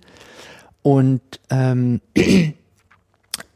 also sprich, bei dieser, bei diesen letzten vier war der Punkt eigentlich soweit okay. Also sie waren grundsätzlich ähm, bereit. Äh, es ging, es, äh, es scheiterte dann aber im Prinzip an, an, an dieser Vergabegeschichte. Natürlich, natürlich kann eine Stadt nicht einfach, ich sage jetzt mal 100.000 Euro in die Hand nehmen und sie irgendjemandem geben, dass sie irgendwas für die Stadt tun. Das widerspricht dem Wettbewerbsgesetz. Das ist klar, das geht nicht. Gleichzeitig ähm, wäre der Aufwand immens, wenn jede dieser Städte ein komplettes Ausschreibungsverfahren durchlaufen müsste, um so, so solche drei Leute quasi für neun Monate ähm, zu, zu beschaffen, in Anführungszeichen. Ähm, und es, es läuft dem ganzen, dem ganzen Konzept natürlich entgegen, oder? Ich meine, angenommen, angenommen, hypothetisch, die vier Städte hätten das gemacht und natürlich hätte die OKF überall diesen Aufwand auf, auf sich genommen und sich da beworben und mitgemacht, aber dann hätten andere auch mitgemacht. Und vielleicht ist ja nicht klar, dass die OKF das immer gewinnt. Ähm, und dann, dann ist der ganze, das ganze Netzwerk, also es würde völlig auseinanderfallen. Ja. Das, macht, das macht gar keinen Sinn irgendwie äh, über diese Weil dann plötzlich Konkurrenz entstehen würde, wo es eigentlich Genau, und du, du willst ja eine Community aufbauen und nicht ja. ähm, den typischen Weg machen, wo drei Konkurrenten oder ich meine, irgendeine ja. beliebige Unternehmensberatung könnte sagen, wir schicken drei Experten vorbei für, für ein Jahr. Nichts leichter als das und das würde auch funktionieren. Aber es würde überhaupt nicht das aufbauen, was wir eigentlich wollen, mit einer besseren Verzahnung und, und, und, und Zusammenarbeit zwischen der Verwaltung und den Bürgern, die in dieser Stadt leben. Ja. Und darum haben wir uns dann schweren Herzens entschieden, dass wir es im Moment einfach mal ruhen lassen, weil, weil wir auch noch keine tolle Lösung haben, wie man das anders angehen könnte. Und haben uns Anfang dieses Jahres, also 2014, entschieden, dem zweiten Modul oder einem weiteren Modul, eben diesem Äquivalent der Brigades, äh, die wir Open Knowledge Labs nennen, zu starten. Und das hingegen ist explodiert. Also da sind wir jetzt ähm, nach wenigen Monaten, also richtig los ging es, glaube ich, erst im Februar, äh, bei zwölf oder dreizehn Labs, die es deutschlandweit schon gibt. Also für die, die es interessiert, die Webseite heißt code4.de äh, und da seht ihr eine tolle Karte mit, mit, mit äh, roten Punkten und da könnt ihr, könnt ihr schauen, in welcher Stadt es schon Labs gibt. Und ähm, wir sind im Moment an der Kapazitätsgrenze, das heißt, dieses Jahr werden wir wahrscheinlich keine neuen Labs mehr aufnehmen. Aber die zweite Runde kommt ganz sicher spätestens Anfang 2015. Ist es dann jetzt sozusagen Mokti in größer, also so diese zweite Komponente von Mokti oder weiterentwickelt? Weil so nachdem sozusagen dieses Ding ja rum war, also äh, im Nachhinein äh, hätte man da vielleicht die Community auch von, von sich aus, also die Mokti-Community so aufbauen können, dass sie sich selber trägt. Ah, du meinst als Stadt München oder einfach vor Ort? Als Stadt München, als die Leute, die das damals organisiert haben. Ja. Weil sobald das weg war, sobald du da weg warst, sozusagen, hat sich da ja nichts mehr getan. Also diese Mailingliste gab es zwar noch, es, kamen noch ein paar Mails hin und Klar, her, aber ja. wirklich viel passiert ist, ist da nicht mehr. Ja, es, es gab, glaube ich, dieses Community Building und Community Management viel weg und das war. Ja, weil es halt ja. von euch übernommen wurde. Und mir kommst du bei diesem Code for.de jetzt so vor, dass ja. ihr da schon dahinter seid, dass sich die, die Leute da vor Ort selber organisieren. Auch wenn es ihr gestartet habt, ja. sozusagen. Aber ja. ich glaube, es ist ja auch ein aktives Ziel, so, dass, dass sich die Leute selber organisieren und dass ihr dann, dann eigentlich sozusagen jetzt ein bisschen böse ausgedrückt keine Arbeit damit habt. Absolut. Mit, mit habt. Also da würde Julia völlig widersprechen, dass sie keine Arbeit damit hat. aber, aber du hast recht. Also es ist der Anspruch ist wirklich ähm, und, und ich glaube, dass das müssen wir auch wirklich durchziehen. Diese Labs müssen unabhängig sein. Ähm, unabhängig meine ich, ähm, sie dürfen nicht, also sie, sie sollten nicht von der OKF in irgendeiner Form abhängen. Klar machen wir jetzt Unterstützung und organisieren Workshops und laden Leute ein und gibt es auch Reisekosten und so weiter. Schon, aber auf Dauer ähm, ist unser Ziel, dass wir den Labs helfen, dort wo es sinnvoll und notwendig ist, auch selber irgendwie Geld einzusammeln, wenn sie dann das brauchen. Ähm, und, und der zweite Punkt der Unabhängigkeit ist, und der, das ist glaube ich eher noch wichtiger, dass sie von ihrer jeweiligen Stadtverwaltung in dem Sinn unabhängig sind. Dass sie sagen, wir sind das Lab, wir machen Dinge, wir würden gern mit euch kooperieren, aber ähm, ja, es gibt ein paar Regeln da, da oder oder wir haben ein paar Prinzipien quasi, wie, wie wir das tun und ähm, ja, halt, wie es halt so ist, Offenheit, Transparenz und solche Dinge. Ähm, ja, und ich glaube, das, das, das ist wichtig. Und ähm, drum ist es auch so eine, finde ich, tolle, ein toller Baustein für das gesamte Programm, weil ähm, aus der Sicht einer Verwaltung, oder wenn du, wenn du in eine Stadt gehst und da ist quasi noch nichts mit Open Government, also in der Verwaltung sowieso nicht und außerhalb irgendwie auch nicht, weil es auch in, in der Verwaltung, oder? Es ist ja so ein Zirkel. Wenn du dann aber äh, nach einer Zeit sagen kannst, hier ist ein Lab, da treffen sich regelmäßig ein Dutzend oder mehr Leute, die tun tatsächlich mit dem wenigen, das da ist, die tun schon was. Und das könnte die als Verwaltung wirklich stärker unterstützen, ohne für euch jetzt wahnsinnig in Vorleistung zu gehen oder wahnsinnigen Aufwand zu haben, ähm, dann, dann ist das eine ganz andere Art zu argumentieren und, und, und, und ähm, mit der Verwaltung zu, zu diskutieren und zu verhandeln. Und die, die, eine dritte Idee, wo wir jetzt gerade äh, dran sind, das ein bisschen ähm, konzeptionell zu gestalten und, und ein bisschen auch Mittel dafür einzuwerben, ist, genau das gleiche Problem. Oder, na, ich muss anders sagen. Äh, diese Lösung, also das Vernetzen von Leuten und Zusammenbringen einer Community, ist auch eine Lösung für ein Problem, das die Verwaltung hat. In der Verwaltung ist es im, im, im Bezug auf Open Government heute im Jahre, weiß nicht, äh, im Jahre 6 nach Obama-Memo, ähm, in vielen deutschen Städten nach wie vor auch so, dass es kein, ähm, es gibt nicht einen Beschluss, also natürlich gibt es die großen Städte äh, oder ein paar Städte, die alle kennen, ähm, wo es irgendwelche Open Government Entscheidungen gab und Mittel da sind und, und Dinge passieren, ein Portal wird eröffnet, es gibt irgendeine Gruppe äh, innerhalb der Verwaltung, die, die da was tut und so weiter und so weiter. Das, gibt's. Aber in der absoluten Mehrheit der Städte, der Fälle äh, äh, gibt es in den Städten eben noch nicht so, sondern das sind einzelne Personen und die gibt's in jeder Verwaltung, die sich auch dafür interessieren, die Open Government als Idee einfach auch gut finden, weil sie irgendwo auch Bürger sind und das grundsätzlich sinnvoll ähm, äh, als sinnvoll erachten und versuchen irgendetwas zu tun, aber die sind isoliert und, und vereinzelt in dieser Organisation irgendwo verteilt. Vielleicht haben sie sich schon mal irgendwie getroffen, vielleicht aber auch überhaupt nicht, weil es, oder wenn du die Stadt München nimmst, da gibt's, ich glaube, insgesamt äh, 30.000 Mitarbeiter oder so. Ähm, also das sind jetzt wirklich alle, alle dabei. Ich glaube, Computerarbeitsplätze gibt es 15.000 Größenordnung. Ähm, und das ist über ein, in ein über Dutzend Referate aufgeteilt. Da kennt nicht jeder jeden, überhaupt nicht, oder? Und, ähm, und wiederum, die Verwaltung funktioniert auch an der Stelle nicht so, dass es, ähm, von Ausnahmen abgesehen wahrscheinlich, dass es intern so ein Tool gibt, wo alle 15.000 einfach drauf können und sich irgendwie austauschen zu allem Möglichen sondern die arbeiten in ihrem System, bei ihrem Team, in ihrer Einheit. Also jedenfalls, die Idee wäre für ein, für ein drittes Modul von diesem Programm Code for Germany ist, ist eine, eine Vernetzungsstrategie für wirklich für Verwaltungen. Einerseits innerhalb der Verwaltung und da spielt das Lab natürlich, kann eine gute Rolle spielen. Die sind ja offen, die sind ja auch also zugänglich. Also innerhalb für. der lokalen Verwaltung. Innerhalb der lokalen Verwaltung, der jeweiligen Stadt, genau. Und der zweite Aspekt von Vernetzung wäre natürlich, die Städte untereinander zu vernetzen. Oder weil irgendjemand hat irgendwas schon mal getan und die zusammenbringen und systematisch zu sagen, hey, ähm, diese App da, die könnte das Lab hier auch mit Unterstützung der, der lokalen Stadt durchaus auch umsetzen und dann gäbe es diese, dieses Teil hier auch in vielleicht schon in, in zwei Monaten.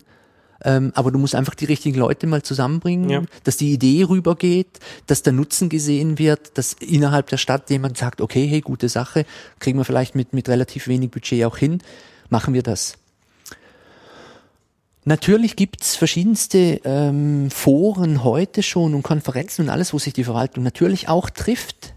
Aber ich glaube, das findet immer komplett ohne Community statt. Das ist immer so ein ähm, unter sich. Ja, ähm, das muss nicht, nicht schlecht sein. Natürlich kann, kannst du da auch Erfahrungen austauschen und so weiter. Aber, aber ich glaube, dieser Impetus, der durch, durch äh, so Aktivisten und, und Hackers rund um Labs und, und andere Communities reinkommt, die halt wirklich ein Stück Running Code haben möchten in endlicher Zeit, äh, der, der fehlt ein bisschen. Ähm, ja, also wenn ich mir zum Beispiel da die, die Veranstaltung vom Landesamt, äh, das hier in, in Bayern dafür zuständig ist, für die Geodaten anschaue, dann sind dann die ganzen äh, aus den regionalen Ämtern da, sozusagen, die sind alle eingeladen, Mhm. werden dann alle als Kunden auch bezeichnet, weil Ja. ist ja alles so. Ja. Aber die ganze Veranstaltung ist halt dann irgendwie nachmittags um ab 10, äh, nee, also ab 10 ähm, irgendwie und da kamen natürlich die normalen Leute, Ja. also Ja, die Community sozusagen, Ja. für sowas keine Zeit. ja, ja. Sind aber auch eigentlich nicht so die Zielgruppe dafür. Naja. Äh, wir kommen so langsam an das Zeitlimit, Mhm. das glaube ich zum nächsten Termin demnächst. Ähm, eine letzte Frage sozusagen Klar. noch, äh, was wir jetzt glaube ich nicht erklärt haben. Ähm, wie finanziert ihr euch doch? Weil ihr macht das ja nicht alles in eurer Freizeit jetzt als Open. Du meinst die OKF, ja. Ähm, ja, also es ist relativ breit eigentlich. Ich kann da, da Also wie viel, wie viele Leute sind, sind denn bei euch äh, hauptamtlich angestellt sozusagen? ähm, Pi mal Daumen. ich sag mal zwischen, zwischen äh, so acht bis zehn, würde ich sagen, im Moment. Ähm, Fulltime ist fast niemand dabei. Äh, und ja, also wir, okay, ich, irgendwo muss ich anfangen. Also eine Quelle äh, für Finanzen, aber auch für, für, für Aktivitäten sind, sind EU-Projekte. Ähm, ich weiß nicht, ähm, ob euch das was sagt, aber es gibt von der EU so ein, so ein Forschungsrahmenprogramm, das heißt FP7, Framework Program Nummer 7. Da werden über mehrere Jahre wird einfach so ein relativ großer Fonds mit viel Geld drin äh, zur Verfügung gestellt für Projekte. Das gibt eine Million Aufteilungen in, in Gruppen und Themen. Und da können sich Konsortien bewerben. Und Konsortium muss aus mindestens drei EU-Ländern rauskommen. Das können Universitäten sein, Firmen, NGOs. Und dieses Thema Open Data und Open Government ist jetzt natürlich ein bisschen ähm, stär- äh, stärker aufgekommen in den letzten Jahren und die OKF ist halt einigermaßen bekannt ähm, in, in dem Themenbereich, was dazu führt, dass wir doch regelmäßig angefragt werden, ob wir in irgendeinem Konsortium mitmachen möchten. Häufig ähm, geht es um sogenanntes Dissemination. Das ist das tolle EU-Wort für das, was man erarbeitet hat, im Programm nach außen bringen. Also im weitesten Sinne Community-Arbeit. Und äh, also da machen wir an ein paar Projekten mit, haben jetzt gerade wieder uns engagiert für drei. Mal schauen, ähm, Ende Jahr wissen wir mehr, ob, ob da wieder was rauskommt.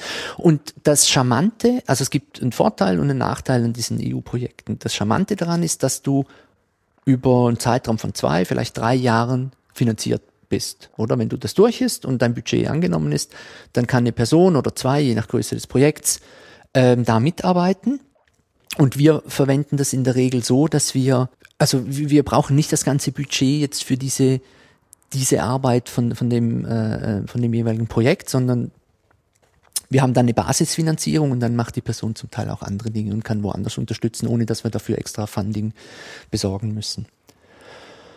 Äh, also das ist das Charmante dran und das nicht so Charmante ist halt ähm, der Aufwand. Äh, also wir haben uns jetzt zum Beispiel noch nie für ein, ein, ein irgendjemand in dem Konsortium muss ja die Koordinationsrolle übernehmen. Das, ist, das haben wir bis jetzt noch nie gemacht, weil der administrative Aufwand ist immens. Also der Overhead. Der Overhead ist immens. Du musst halt regelmäßig Berichte abliefern. Wo ist das Geld hin? Die ganzen Quittungen. Äh, du musst inhaltliche ähm, Progress Reports schreiben und so weiter. Das ist einfach macht schon irgendwo alles Sinn, aber aber es ist einfach sehr sehr aufwendig. Ähm, so, also das ist das das Gebiet der EU-Projekte und ähm, aus der Konstellation hörst du auch schon raus, dass wir da jetzt nicht 100 Prozent Einfluss darauf haben. Ähm, ähm, also wir können am Ende sagen, wir machen mit oder wir machen nicht mit. Wir sind schon auch im Design häufig involviert, aber es ist in der Regel nicht unser Projekt, oder? Es muss ja vielen Interessen genügen, den anderen Konsortiumpartnern, es muss irgendwie ins Programm passen, es muss den EU-Erwartungen irgendwie entsprechen und so weiter. Also da kannst du nicht einfach äh, x-beliebiges Projekt rein, reinschieben und sagen, das machen wir jetzt als EU-Projekt. Ähm, ich glaube, die OKF hat sehr viel in den letzten Jahren ähm, äh, davon gelebt, dass wir ähm, kaum Projektideen abgewürgt oder gestoppt haben, sondern dass die Leute, die zu uns kamen und, und sagen, hey, ich habe eine Idee, hat mit Open Data zu tun, so und so, und ich würde das gerne so machen, dass die in ganz vielen Fällen einfach ein Go bekamen. Ähm, und da ist die Finanzierung in der Regel wirklich projektbasiert. Also die Person, die dann ein Projekt macht und das Projekt kostet 20.000 Euro, muss halt diese 20.000 Euro von irgendwo reinbekommen. Am besten noch ein bisschen Overhead, dass halt wirklich fürs, fürs noch ein bisschen was übrig bleibt, auch für, für Kosten, die der Verein hat, die halt nicht jetzt für ein Einzelprojekt ähm, anfallen. Ähm, da ist das Charmante, dass du äh, quasi 100% Kontrolle hast. Und das Uncharmante ist, dass du halt richtig hinterher sein musst, dass die Kohle irgendwie reinkommt. Und dann gibt's halt Projektideen, die sind sehr attraktiv für mm, irgendeine eine, Verwaltungseinheit oder auch für eine Firma vielleicht. Ähm, wobei du dann immer die Frage auch beantworten musst, welche Firma ist das? Wie, wie, wie passt das zu uns zusammen? Ähm, können wir das vertreten oder nicht? Oder es sind Projekte, die eigentlich fast niemand will, weil sie nur unangenehm sind für viele. Also Frag den Staat ist jetzt ein Projekt, das, mögen, das finden ganz viele Bürger gut. Aber wir haben jetzt trotzdem kein, kein äh, Münzeinwurfmodell gemacht, wo du auf die Webseite gehst, fünf Euro irgendwo ja. hin, hinflatterst und dann deinen dein, äh, Antrag stellen kannst, sondern das ist für alle zugänglich. Aber es hat halt trotzdem ein bisschen bestimmte Kosten. Oder? Und, und, und äh, die Ämter, die diese ganzen Anfragen kriegen, finden das auch nicht total gut und geben uns deshalb Geld also da Weil oder die, das, das Anfrageaufkommen dadurch jetzt gestiegen ist. Ja, ja, genau, genau. Ja, also ähm, Stefan, also Stefan Wehrmeier, der, der das Projekt gestartet hat und auch leitet, ähm, hat mal gesagt, dass bestimmte Adressen von Frag den Staat schon schon gebounced werden von bestimmten Ämtern und da müssen wir jetzt mit anderen Adressen ran und so. Also es entwickelt sich so ein, so ein, so ein lustiges äh, Katz- und Maus-Spiel. Ökosystem, genau, Maus, Katz- und Maus-Spiel. Genau, und also wir bewegen uns da dazwischen und, und dieses Code for Germany, ähm, ähm, ist nochmal eine besondere Herausforderung, weil wenn wir es ähm, so ausbauen, wie ich es kurz vorher skizziert habe, mit den Labs in weiß nicht wie vielen Städten, mit vielleicht einem Stipendienprogramm in, sagen wir mal, zwei, drei Städten irgendwie in den nächsten zwei Jahren, ähm, mit irgendeiner Art Vernetzung zwischen Städten und in Innenstädten, dann ist das eine Größenordnung, die, äh, die viel größer ist als irgendein Projekt, das wir bisher gemacht haben. Ähm, und das stellt auch uns vor Herausforderungen. Also wir haben dort auch gemerkt, ähm, dass die erste große Hürde wäre, Städte äh, dazu zu kriegen, mitzumachen beim, beim Stipendienprogramm. Und dann bräuchtest du aber in ähnlichen Größenordnungen Unterstützung von Stiftungen oder Firmen oder, oder, oder anderen ähm, Organisationen, die äh, durchaus keine kleinen Beträge dazugeben. Und ähm, das ist einfach eine andere Größenordnung. Ja, aber ähm, im Prinzip sind es EU-Projekte, Projektfinanzierung, Spenden auch ein bisschen. Ähm, Gerade fragt den Staat hat hat nach diesem diesem Rechts, äh, also der, der Streit ist ja noch oder kommt ja noch, aber aber nachdem halt äh, publik war, dass es da äh, durchaus unterschiedliche Ansichten gibt, auch Spenden bekommen. Aber ja, bis jetzt äh, noch nicht so viele und und Finanzierung ist eine große Herausforderung für uns ja nach wie vor. Okay.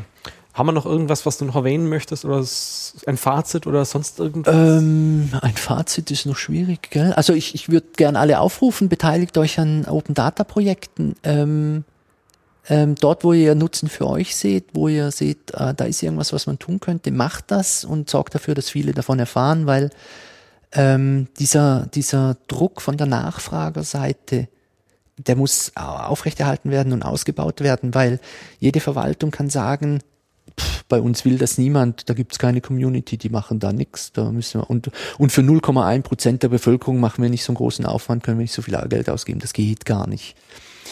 Äh, und selbst wenn sie mal angefangen haben und Daten draußen sind und dann nicht viel passiert, also verhältnismäßig nicht viel passiert, ist es auch für eine Verwaltung relativ einfach zu sagen, nach dem Jahre zwei von einem Datenportal, och, die Nutzung ist viel geringer, als wir uns das vorgestellt haben, wir kürzen das mal ein bisschen und, und machen das mal auf kleiner Flamme. Und es kann nicht wirklich jemand was dagegen sagen, weil quasi äh, aufgrund der Statistik stimmt's ja auch.